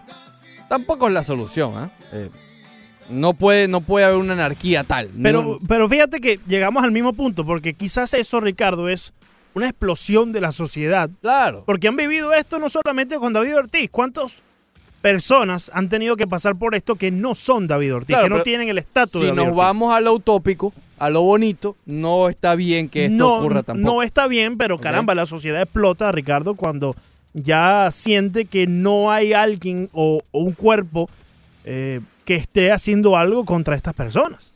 Bueno, yo, yo me, me- yo vuelvo a lo que mencioné. Yo hoy me, me voy a limitar a, a sentirme bien porque el hombre está vivo. Ya, después, ya después veremos, veremos lo demás, veremos Sí. los problemas sociales y todo eso. Ok, hoy los Raptors de Toronto pudieran ser campeones de la NBA. Hoy se termina esto, ¿no, Monter? Hasta raro suena. Eh, que los Raptors de Toronto estén en una misma oración con campeones en la NBA. De más está decir que nunca han quedado campeones. Esta serie final ha sido eh, muy rápida. Eh, rápida en el sentido de que eh, los Warriors me recuerdan a, mira, la pelea de este, de este fin de semana de Triple D. Que no habían pasado cuatro rounds y ya el hombre estaba gateando. ¿Ok? Eh, no les ha dado chance de reaccionar. Ha sido como todo muy rápido. Va a volver Kevin Durant. Yo estoy, no es reporte, no es nada, pero yo lo, lo, lo, lo- lo que me imagino es que regrese Kevin Durant hoy. La pregunta es cómo va a regresar. A menos que, obviamente, en la práctica anterior el hombre no pueda ni caminar, ¿no? Pero. A mí eh, me dio una gracia, Ricardo, cuando esta mañana empiezo a leer los titulares y empiezo a buscar las noticias y, y, y instruirme un poco. Y busco sobre el regreso de Kevin Durant. Y sale cuestionable, questionable. Sí. eh, caramba, yo creo que Question ha estado toda la serie. Y voy un poco más allá. Yo creo que los Golden State Warriors junto a Steve Curry, todo el mundo sabía que Kevin Durant no podía regresar. Y han mantenido a Kevin Durant en este, eh, eh, eh, ¿cómo te digo? Este plano de cuestionable para quizás mantener a sus fanáticos ahí a la Sí. expectativa de que va a regresar. Y no solamente eso, sino ponerle eh, cierta presión al equipo de los Toronto Raptors que tenga que pensar que en algún momento eh, que, que Kevin Durant podía regresar. Claro, que pueda ajustarse o no, es decir, que, que no tengan la seguridad. Yo, yo creo que sí va a volver, a menos que, y a lo mejor también por eso que está como cuestionable, es que en la práctica anterior, porque repito, ha practicado solamente una vez. Es decir, y ni siquiera fue práctica con contacto completo. Entonces, un hombre que no ha jugado en más de un mes, con una sola práctica, ser lanzado al fuego en un ritmo de una final no está fácil. Pregúntale de Marcos Cousin. Claro. ¿ok? Eh, y además, que sin estar 100% recuperado, que no lo está. No está 100% recuperado si juegue No, hoy, ¿ok? No. lo está. Pero entonces, Yo, es que vas a sacar de ritmo también al, al- al- al equipo que si bien no ha entrado en el ritmo sin Kevin Durant, por lo menos ya deben de estar en cierto modo que se van a acoplar sin no, Kevin Durant. ya así esté Kevin Durant en una esquina sin hacer nada, Sí. ya atrae marca, ¿ok? ya es mejor que claro. tener a Alfonso McKinney. Claro, claro. Así tengas a Durán a un 30%. Va a ser mejor que un Alfonso McKinney. Eh, yo creo que, mira, por el bien del baloncesto tal vez, que gane Toronto no caería nada mal. Imagínate, la- el, equipo, el, el país de Canadá cuando el, el baloncesto es el tercer deporte y por lejos, porque el primero es el hockey y en Toronto eh, los azulejos están muy por encima de los Raptors, eh, sigue siendo un país, ¿ok? Es un país campeón. Sí, Que por cierto, sería el primer título para Canadá desde el 92, creo que fue que ganaron los con los azulejos. Blue Jays. Sí. Ganaron dos o tres seguidas, ¿no? Dos. Dos. Dos. Uno, 91, 92, si Sí. mal no recuerdo, ahora voy a Sí. confirmar. No sé si fue no- 90, 91 o 91 y 92. Ujú. Es lo que voy a verificar. Pero bueno, el punto es que eh, sería importante. Pero por el bien quizás de ver más juegos, oye, que gane lo- lo- eh, Golden State para ponerlo un poco interesante, ¿no? Porque con este formato 2-2-1-1-1 ha incrementado un poco las posibilidades de revertir un 3-1. Lo hemos visto ya dos veces. Lo hizo Golden State frente a Oklahoma en las finales de la conferencia del 2016. Y en ese mismo año en las finales lo hizo un tal LeBron frente a, fre- frente a Golden State. ¿Por qué? Antes era 2-3-2. ¿Cómo hubiese sido esta serie? Dos juegos en Toronto, tres seguidos en Golden State y los últimos dos en Toronto para matar. Ahora, si Golden State gana hoy, oye, el sexto juego es en casa. Y va a ser, entre comillas, más o menos complicado ganar en casa, ¿no? Eso es lo que te, te dice la, la naturaleza de, de- de- de- estas series. Y un séptimo juego, que sería en Toronto, lo gana cualquiera. Es una final. ¿Ok? Entonces, para los fanáticos de Golden State todavía realmente hay esperanza, pero hay que ganar hoy. O bueno, obviamente, hoy, mañana. Pero hoy es sumamente importante, porque necesitas darte tú mismo la oportunidad de volver a tu casa, de tener un par de días de descanso más en las piernas de Curry, que el viernes se vio exhausto. El viernes Curry estaba, eh, no estaba, que, ojo, mérito a los que sí tienen, ¿no? A Kawhi, etcétera. Pero eh, eh, estaba completamente ido. Por cierto, qué bien, qué buen juego tuvo Clay Thompson, entendiendo que él sí está en una pierna, él sí regresó, tuvo 28 puntos, estuvo bien, defendió, si bien no del todo, tuvo muchas rotaciones para ayudarlo a la defensa, creo que estuvo bien y realmente un guerrero haber vuelto Clay Thompson luego de esa lesión. Ahora, creo que el viernes, y ya voy con, con Kevin Durant nuevamente, el viernes, Andre Gudala fue la clave del por qué se perdió. Ah, bueno, espérate, me faltó un guerrero, Kevin Looney, el hombre con, Oh. con la clavícula o lo que sea que tiene fracturado, el hombre regresó y tuvo un juegazo para hacer Kevin Looney, 10 puntos, 6 rebotes. Imagínate- Ricardo, ¿fue a Lowry que le partieron aquí abajo de- del ojo? No, a Van Vliet. Van, Vliet. Fleet. Van, Van Fleet, correcto, correcto. ¿Por qué le dicen Van Fleet? ¿Se pronuncia así? ¿Tú que eres americano? Van Fleet. Pero dicen Van Fleet con F. Pero bueno, en fin, Van Vliet. Sí, le rompieron el hombre. este, le- Sí. pero, bueno, no jugó más, siete puntos le cogieron ese día. Pero, oye, lo de Kevin Durant, salió un, un reporte este fin de semana y es lo que estábamos hablando desde hace tiempo. Básicamente que los Warriors no tienen nada que... Él es agente libre, todo el mundo está diciendo que el hombre se va, suena crudo, pero ponlo a jugar, ¿ok? Sin embargo, ha habido cierto aura de, de confusión con respecto a Kevin Durant dentro de Golden State. Porque parece que están esperando, ya tienen un mes esperando y ha habido poca comunicación. Tú lo puedes ver, Kevin Durant no se sienta en la banca, Mm. como sí lo hizo Clay Thompson, por ejemplo, en el juego que se perdió. Él está siempre en tras bastidores. Parece que está el equipo de los Warriors de Golden State y un individuo que forma parte del equipo, pero que es un individuo, como es Kevin Durant. No se ha terminado de acoplar en el doy todo por esta camiseta hay cierto interés en Kevin Durant que tampoco se le puede culpar porque el hombre, repito nuevamente, es agente libre. Pero ha habido cierta eh, desconexión entre el equipo y Kevin Durant. Obviamente ya tú sabes por aquí por dónde van las cosas, ¿no? Ya tú sabes que, que el hombre tiene un pie y medio fuera del equipo de Golden State. Se le preguntó a Clay Thompson luego del juego, de haber regresado tan rápido, al propio Curry se le preguntó de Thompson. Y si bien no fueron comentarios directos a Kevin Durant, tú puedes ver por dónde van las cosas, ¿no? Eh, porque se le, se le preguntó por Thompson, por Looney y por Cousin, que también regresó en estas finales. Ha estado terrible, salvo en el juego 2, pero, pero regresó de una lesión, estuvo también un mes fuera. Y dicen, bueno, que eh, eso habla del compromiso que tienen, que son unos guerreros, que pueden jugar con el dolor, que pueden regresar al tabloncillo sin importar qué.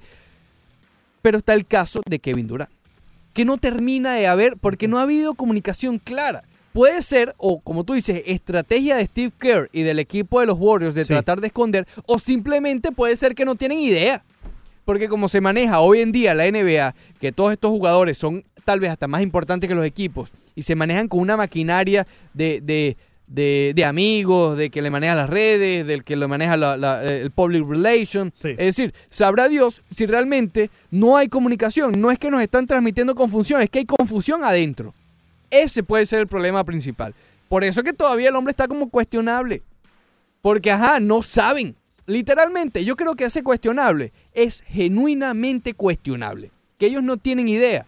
Y con un dolor en la pantorrilla. El único que sabe el dolor es Kevin Durant.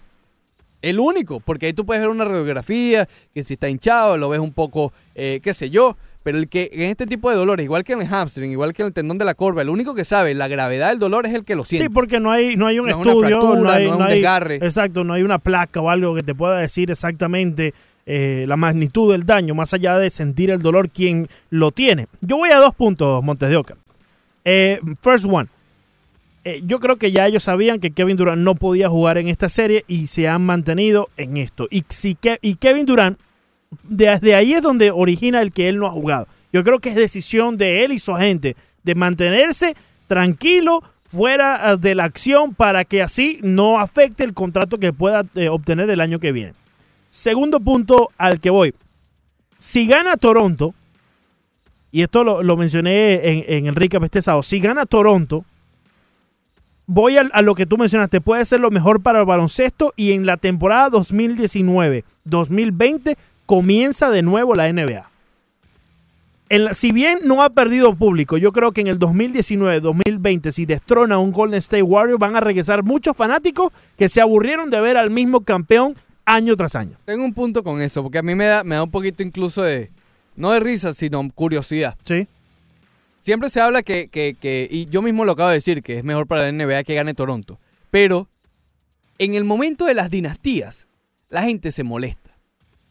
Pa- Oye, cuando, cuando los Bulls de Chicago ganaron 6 de 8 posibles, era hasta cuándo? Qué fastidio. Ahora todo el mundo que no vio esa dinastía da- daría todo por, decir que por estar allí, por Jordan, ver la grandeza. Yo creo que eh, eh, yo siempre apoyo o, o voy a, a Ruth como apoyar a, a- me gustan ver la, ver la dinastía, ¿no? Ser, ser un testigo de, la, historia. Sí, sí. Cuando ganaron los Lakers, tres seguidos, también todos y que, ay, por favor, que gane Detroit. por- Y Detroit fue el que los mató.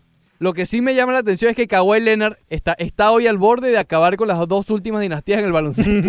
Mató al Miami Heat, lo destrozó cuando era un joven de 21, 22 años tenía y ahora va a matar a Golden State. Entonces sí, a ver, eh, estamos viviendo una dinastía, tres eh, de cuatro campeonatos posibles. Pudiera, están buscando, porque todavía están buscando el tripit, que el último en hacerlo fue precisamente el equipo de los Lakers cuando ganó 2000, 2001 y 2002. Eh, no, no ha pasado desde entonces. Sin embargo, es lo que tú dices. Pareciera que nos aburrimos. Pareciera. Pero yo creo que nadie ha dejado de ver la NBA, sino están buscando, esperando a ver qué pierda Golden State. Posiblemente. Ese- ese es como- también, también, también te compro esa teoría, sí, posiblemente. Pero Yo creo que hay fanáticos que ya quieren ver a otro ganador también, Sí. Ricardo. Si bien no han dejado ver la NBA, están viéndola para ver quién va a ser el que va a destronar a los Golden Sí, State pero a lo que voy, de aquí a 10 años, a 15 años, eh, a lo mejor un muchacho Sí, pero- que tiene ahorita 5 o 6 años dice, oye, yo me gustó haber vivido, me, me hubiese gustado haber vivido la dinastía de los Warriors. Claro, claro. Pero Pero uno está loco porque se acabe. Exacto. Hoy por hoy, hoy por hoy yo creo que hay muchos más que, que quieren ver a otros equipos surgir, porque es que va a nivelar un poco la competitividad de la liga, ¿no? Eh, y más Claro. cuando salga de allá Kevin Durant. Si ganan este año, Kevin Durant probablemente quiera quedarse con los Warriors Bueno, para buscar yo- el cuarto no y seguir seguro. buscando esa, esa dinastía. Yo realmente no estoy seguro. Pero a lo que voy es, eh, también me da, me da risa cómo la- cambian la, eh, digamos, cómo se evalúa un equipo. Ey, el Miami Heat era odiado.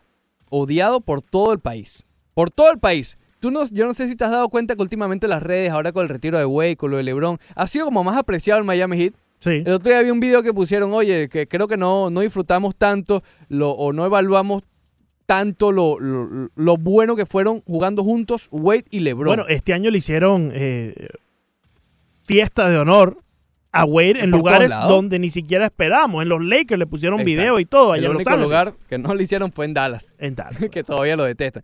Pero, pero a eso voy, es decir, todo es como, como una montaña rusa, ¿no? Eh, odiaban al Miami Heat, ahora todo el mundo ama al Miami Heat, eh, o, o digamos, a ese periodo del Miami Heat lo, lo aprecian más. Probablemente con Golden State pase lo mismo. Aquí a cinco años dirán, oye, ese equipo tan bueno. Es- tal". ese periodo del Miami Heat cambió en cierta manera la dinámica de la NBA y la forma en Sí. cual los jugadores se unen para fortalecer a un solo equipo. Se originó de ahí, del Miami Heat. Sí, eh, bueno, sí, no. O sea, sí, lo, lo hicieron famoso porque ellos, digamos que explotaron todo eso. Pero Sí. para mí los primeros fueron Boston, que fue Paul Pierce, Ray Allen Pierce, y Kevin Garnett. KG. Pero, pero, KG. y bueno, lo de Kevin Durant ha sido, digamos, lo, lo más notable porque él, porque si tú te pones a ver LeBron, Chris Bosh y Wade, básicamente armaron un equipo. Y fíjate que en ese Pero equipo. es que Durant se fue al enemigo. Pero antes de eso, eh, ese equipo ya tenía tres grandes. Estaba la barba, estaba Westbrook, ¿correcto, Ricardo? Y estaba Durant. Sí. O sea que ellos ya, Bueno, ya James Harden lo habían cambiado a Houston. antes de que estuviesen los tres juntos. No, ellos Estuvieron ya los tres juntos. Ellos estuvieron los tres juntos, correcto. Pero yo estoy diciendo que cuando se fue Durant, ya James Harden estaba en Houston. Correcto, pero en su, eh, tuvieron eh, Sí, ciertos claro, momentos sí, sí. juntos En en, el el 2012, equipo claro. y podían formarse en ese equipo grande, en ese Exacto. equipo de- del Big Three sin tener que ir a buscar la pieza por afuera. Tuvieron un Big Trick vía el draft. Exacto. Y no lo supieron mantener. Pero Eh, bueno, ahí eso voy, es. ahí voy. Eso es culpa de, de- de- del equipo Oklahoma. Y además tenían a Sergi Ibaka. Es que de hecho, por Ibaka, ellos decidieron quedarse con Ibaka y cambiar a James Harden. Imagínate tú. Imagínate tú. Pero bueno. Se equivocaron, ¿eh? Creo que se equivocaron un poquito. Por cierto, me estaba preguntando Alfredo Zamora sobre un rumor de Hassan Whiteside con Charlotte. Eh, Hassan Whiteside este fin de semana puso un video, él está en Charlotte, él es de allá. Eh, puso un video de, de un van, de un van, sí, exacto, que tenía como el logo de los Hornets, el logo de Charlotte, decía Charlotte, el logo de los Hornets. Y él puso la foto con unos ojitos, ¿no? Y después monta con los ojitos eso el emoji, los ojitos así como pendiente, ¿no?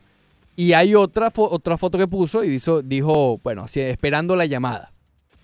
Eh, se espera, Alfredo y amigos de la 990, que él opte o active su opción en el contrato. ¿Por qué no lo han hecho? Porque tienen hasta el 30 de junio. Si lo hacen, eh, digo, ¿por qué no lo han hecho? Porque ahí también está Goran Dragic, que es el otro por el cual Miami está esperando si activa o no su cláusula. ¿Por qué lo van a hacer ahora si los pueden cambiar? ¿Ok? Ahora mismo el Miami Heat no puede hacer un cambio por Whiteside. No puede hacer un cambio por Dragic porque no es de ellos. Pero entonces ellos van a esperar a, la, fecha límite para activar su cláusula el cambio y ponérsela entre comillas un poco más difícil al Miami Heat. Porque si tú activas tu cláusula es que te quieres mantener allí. Lo que sí he estado escuchando es que Miami va a estar muy activo en los cambios. Esta semana o este fin de semana volvió a salir el rumor con fuerza eh, reportado por el Miami Herald que Miami va a estar muy pendiente de la situación de Houston sobre Chris Paul, eh, PJ Tucker, también es uno de los nombres que ha interesado mucho al Miami Heat. ¿A qué precio? No lo sé. Si a, si a mí tú me preguntas sobre lo de Chris Paul, yo diría que no, compadre. Estás tratando, estás con las manos atadas, Miami Heat. Y estás metiéndote, buscando meterte en otro problema, más años, no lo sé. Lo de Charlotte con Whiteside, tiene sentido. Él siempre ha querido estar en Charlotte, es su tierra. ¿Pero por quién? Por Nicolás Batum. Es un contrato ahí medio fuerte. Pero bueno, pudiera, pudieran darse las matemáticas. Habría que ver qué, qué se ingenia Pat Riley y Andy amor.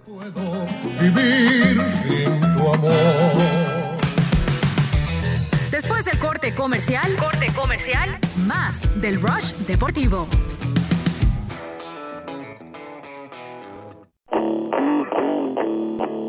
Seguimos con el Rush Deportivo.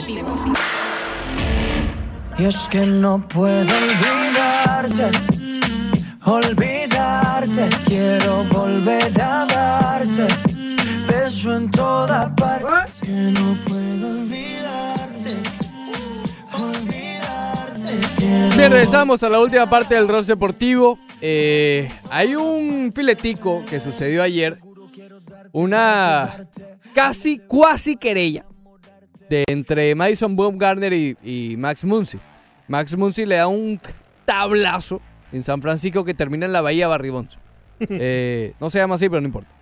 Entonces, digamos que él se quedó apreciando su honrón un par de segundos y después corrió a primera. Madison Baumgartner, que no es que es de la vieja escuela, es del- de la época de Ty Cobb. El hombre le dijo, anda, anda, camina, anda, ve lo tuyo. Anda, ah, ve lo tuyo. A que le den. Anda que le. O a, o a que te den. Uno de los Que es dos. el- exacto, Sí, el a le den o, o te den. Entonces, Max Muncy no le gustó, empezó a correr a primera, de- y, y lo fueron retando, es decir, hubo cierto intercambio. Lo mejor de todo llegó que después Max Muncy, cuando lo entrevistan y le preguntan, dice, bueno, lo que yo le dije es que si no quiere que yo me quede viendo la pelota, es que la vaya a buscar ahí en la bahía. Y bueno, ahí lo mató. Después Baumgartner habla en, en- en el, en el dogado, creo que fue, no me acuerdo. Habla sobre el let the kids play. Digamos que no le agrada mucho. Dice, bueno, si ellos van a dejar que la gente sea como sea, bueno, Eh. admitan que sea como yo soy. pues. Claro. Yo soy así. Yo soy así, no me gusta. ¿Qué quiere que haga? Tiene razón. Tiene razón. Pero bueno. Si va a dejar los demás jugar, pues déjalo jugar a él. Entonces, este segmento ha nacido.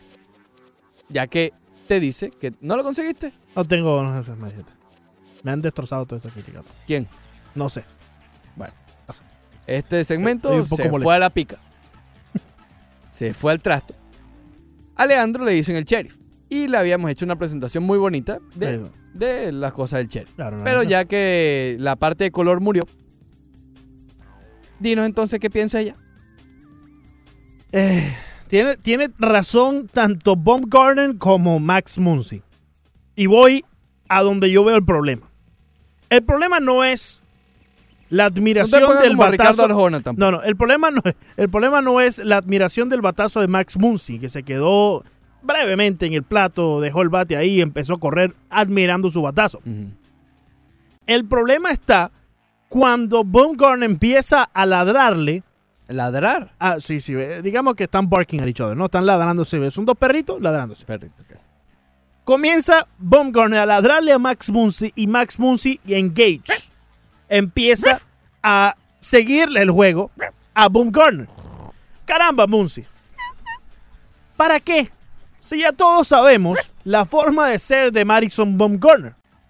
¿Por qué no dejarlo que el hombre hable, diga todo lo que quiera decir? Tú sigues corriendo tus bases sin problema y que el ridículo lo haga él mismo. Que él mismo se dispare en el pie. Baumgartner. Porque es que ya sabemos quede la gritando forma de solo, pues. Exacto, deja, deja el perrito. Deja el nubes. pedrito ladrando ahí solo, hermano. Tú ya eh, eh, conectaste ese monstruoso batazo. Tu equipo tiene una ventaja de 10 juegos en la división del oeste. No hay necesidad que tú te pongas a ladrarle a Madison Baumgartner cuando todos sabemos la forma de ser de él. Tú ladras mucho. Bueno, pero ese no es el caso. Caso es que para. Y, y otra cosa, a los Sí. ojos de Madison Baumgartner, Max Muncy es un rookie. ¿Quién es Max Un Muncy? no es Rick. No, no, no, ok, no, pero a los ojos, Ricardo, a los ojos de Sí, Madison. sí, entiendo, el, el- el tiempo de servicio en las grandes ligas no dicta que Max Muncy es un rookie. Incluso ya le dieron contrato y todo. Pero Tiene 28 a los ojos de Madison Baumgartner, Muncy es un rookie. ¿Quién es Max O sea, Muncy? Madison para- Baumgartner es como Jack McKeon. Que no se sabían ni los nombres de nadie. Probablemente. ¿Tú crees que él sabe? Baumgartner sabe que se llama Max Muncy? Bueno, porque lo anuncian en el estadio. Debe de saber Ah, que se llama Max ese Muncy. tipo está, tú sabes. No, pe- pero Ricardo, eh, o sea, quiero Pedro que enti- Ricardo. eh, Un no, saludo a Pedro Ricardo. Pero, pero Ricardo, quiero Manda que un saludito a Pedro Ricardo. Un saludito a Pedro Ricardo. Mándame un saludito al bicho, por Ya. favor. Que tampoco. Ten cuidado que. Sí, sí. Tampoco triste. el- sí. Sí. Un saludo. Eh, un saludito ahí. sí. Eh, entonces, no, no entiendo por qué Max Muncy, no entiendo por qué Max Muncy entra, eh, entra en este eh, ládrame yo te ladro con Boom Corner cuando todos sabemos cómo es Boom Corner. Eh, pronúnciame bien. Baumgart, Baumgart. Baumgart. Ok. Entonces no entiendo por qué Max Muncy entra en esta discusión con Baumgartner Muy bien. cuando Baumgartner sabemos que es de esa manera. Yo creo que ya los jugadores deben dejarlo. Es Eh, ladrador. eh, Ladra todo lo que quiera ladrar, hermano, ahí y haz tú el ridículo tú solo. Max Muncy tiene y su equipo tienen una ventaja de 10 juegos en del oeste. No hay Mm. necesidad de, No no darle vida a un equipo de los gigantes de San Francisco que, dicho sea de paso, no tienen vida este año. He dicho. ¿Terminaste? Conclusiones. Pero es que no entendí la conclusión. Entonces, ¿a quién culpamos? ¿Quién tiene la razón aquí? Doctora. Es que come- comencé al principio, Ricardo. Comencé al principio diciéndote No, que pero tanto- tiene- tiene- si, si haces un juicio, tienes que. Tú sabes. la, la razón. ¿De qué lado estás? ¿Del lado de Muncy o del lado de Baumgartner? Es que entiendo por qué se molestan ambos, ¿no? Pero. No, pero tú, tú. No puedo decir que, que lo que hizo Monsi es un perreo. No, no, no me parece que es un pe- simplemente. Pero fue muy similar a lo de Dietrich. Lo que pasa es que la cámara no se no, quedó. pero espérate. No, no, no. Dietrich, Dietrich se quedó. Espérate. El que se quedó fue la cámara. Dietrich se quedó en el plato. Se habrá quedado de- un segundo más No, o, o menos. Ya cuando la pelota se perdió de vista, Dietrich empezó a correr. Max Muncy no hizo eso. Leandro, fue muy parecido. Lo que pasa es que Fue- la no, pero- transmisión sí, fue parecido. duró menos. Fue parecido, sí. se fue con la pelota. Sí, fue parecido, pero es que Max Muncy empezó a correr mientras todavía la pelota estaba en su curso hacia la bahía. Más Muncy se quedó parado, parado como un segundo y Dietrich como dos. No, Dietrich se quedó todo el batazo hasta que cayó, después No, no. empezó a correr. No, no, no. Empezó poco a bueno, poco. tendríamos que ver el video, pero no viene al Hay caso. que volver uno a uno. Yo, yo no veo esto como una falta Lo de que me respeto. parece es que el más allá de un perreo, más allá de un- No, espérate un momentico para terminar el punto. porque- Está del lado de Muncy y no de Dietrich. Lo cual no entiendo. Cuando la diferencia es un segundo. Es muy diferente, Ricardo. Es muy diferente porque tú, tú No entiendo, tú este ves la- está guay. Tú ves la intención del jugador si quiere perrearle y faltarle respeto con solamente verlo. O sea, tú, ves la intención. Yo no creo que la intención No de Muncy era perrear y burlarse de Madison Bumgarner. Simplemente él estaba admirando su batazo. La intención de Derek Dietrich, que ya tiene historia con Chris Archer, era burlarse de Chris Archer. Yo creo que en eso debemos estar de acuerdo, Ricardo. Por favor. Entonces, No en esta ocasión, como me estás obligando A escoger un lado, Claro, con Clucheris. voy a estar del lado de Max Muncy. hashtag con Clucheris. Voy a estar del lado de Max Muncy. Ma- Porque ¿Quién está en el lado correcto de la historia? en este momento Max Muncy. Porque ya conocemos las eh, tendencias de Baumgartner y Max Muncy simplemente dejó el bate en el piso, miró su cuadrangular un segundo y siguió corriendo. Él incluso ni siquiera le estaba prestando atención a, a Baumgartner hasta que Baumgartner le empezó a ladrar. Mr. Méndez dice, hay que reconocer, le pegué el nombre del sheriff a, Leandro Soto y la verdad que el resultado es hasta ahora espectacular. Espectacular. Entre Mr. Méndez y Octavio están en la lucha por definir eh, sobrenombres. Octavio te puso pescadito, ese no ha colado tanto, No ha creo colado que más sheriff. Sí, Banderita ha sido una cosa de premio. Sí, no, eso es. Pero ayer escuché, a-. ¿cómo es que el que le, le pusieron a, a- a Daniel Álvarez? ¿Al chino? Eh, a Jicito. A Aj- Jicito a le puso Octavio. No entiendo por qué Ajicito. Tengo que hablar. Hay que hablar con Octavio. ¿Qué es eso? No entiendo lo de Ajicito. Una falta de respeto a un No, no, muchacho no, ya- como ya Daniel se perdió. Saludo al popular a Dani Álvarez. Manda- mándame un saludito. Un saludito ahí a Daniel Álvarez. Ayer Siempre, estuve eh, viendo el juego con él eh, allá en el Marlins Park. Mm, Con Danielito. está bien. ¿Algún día empezamos el top five o vamos a seguir hablando Cuando aquí? de- Ricardo. Top 5. 5. Hoy es lunes, hoy es lunes. Hoy es Ah, lunes. tranquilito. Está bien, relax. Relax. Hoy vamos para el juego. Sí, sí. Hoy voy a tratar de hablar con Yadier Molina. Qué bueno. Te Intentar. acompañaré en tus... ¿Ah, eh, acompañar? Claro, yo voy también. Eh, Banderita también va a estar allí. Sí, lamentablemente. Sí, Eh, Banderita hace unas preguntas. no, hay que, tú sabes, Sí, sí. banderita por un lado, nosotros por el otro No, la, la- la excusa es no, vamos a, a repartirnos para así hacer más entrevistas. Exacto. Este- este- Ven para allá. Banderita, ¿por qué no te entrevistas allí a venezolano este cafecito? Por favor. Mira, los nacionales de Washington ayer dieron back to back to back to back. Cuatro honrones de manera consecutiva. Cuatro. Honrones, correcto. Cuatro. Oye, filetico con la NHL. Oye, déjeme, déjeme darle una recomendación. Eh, van a séptimo juego. Así usted no sigue el hockey. Créame, créame que va a divertirse viendo el séptimo encuentro. Ayer ganó Boston 5 a 1 al equipo de San Luis y van al séptimo juego en Boston. Así que no te lo puedes perder. Oye, está molesto el bicho. Dice que saludes al bicho bien. Es que Ricardo, no puedo, no bien. puedo, nos llamaron Ah, ¿no? directamente desde Puerto Rico. Tres. No quiero mandar un Tres. saludo a, tú sabes. Va a sonar un poco extraño. Al Bug. Mándale un Al saludo Bug, al Bug. al Bug. Al Bug sí, un Bug, un abrazo. Tres. Tres. Para el que no sabe, Tres. eh, para el que no sepa, busque qué significa Bug en español en idioma boricua. Tres. Robo de home de Odo. Ayer tuvimos una discusión. Espectacular lo de Ronald Odor. Ayer, Ayer tuvimos una discusión con el socio Cristian Moreno. Sí, sí. Oso Nonos Triple H. Ok, ¿Por qué? No, el hombre está into wrestling y eso. Le gusta mucho el- la lucha libre Sí, y eso. claro, a mí también. Sí, sí.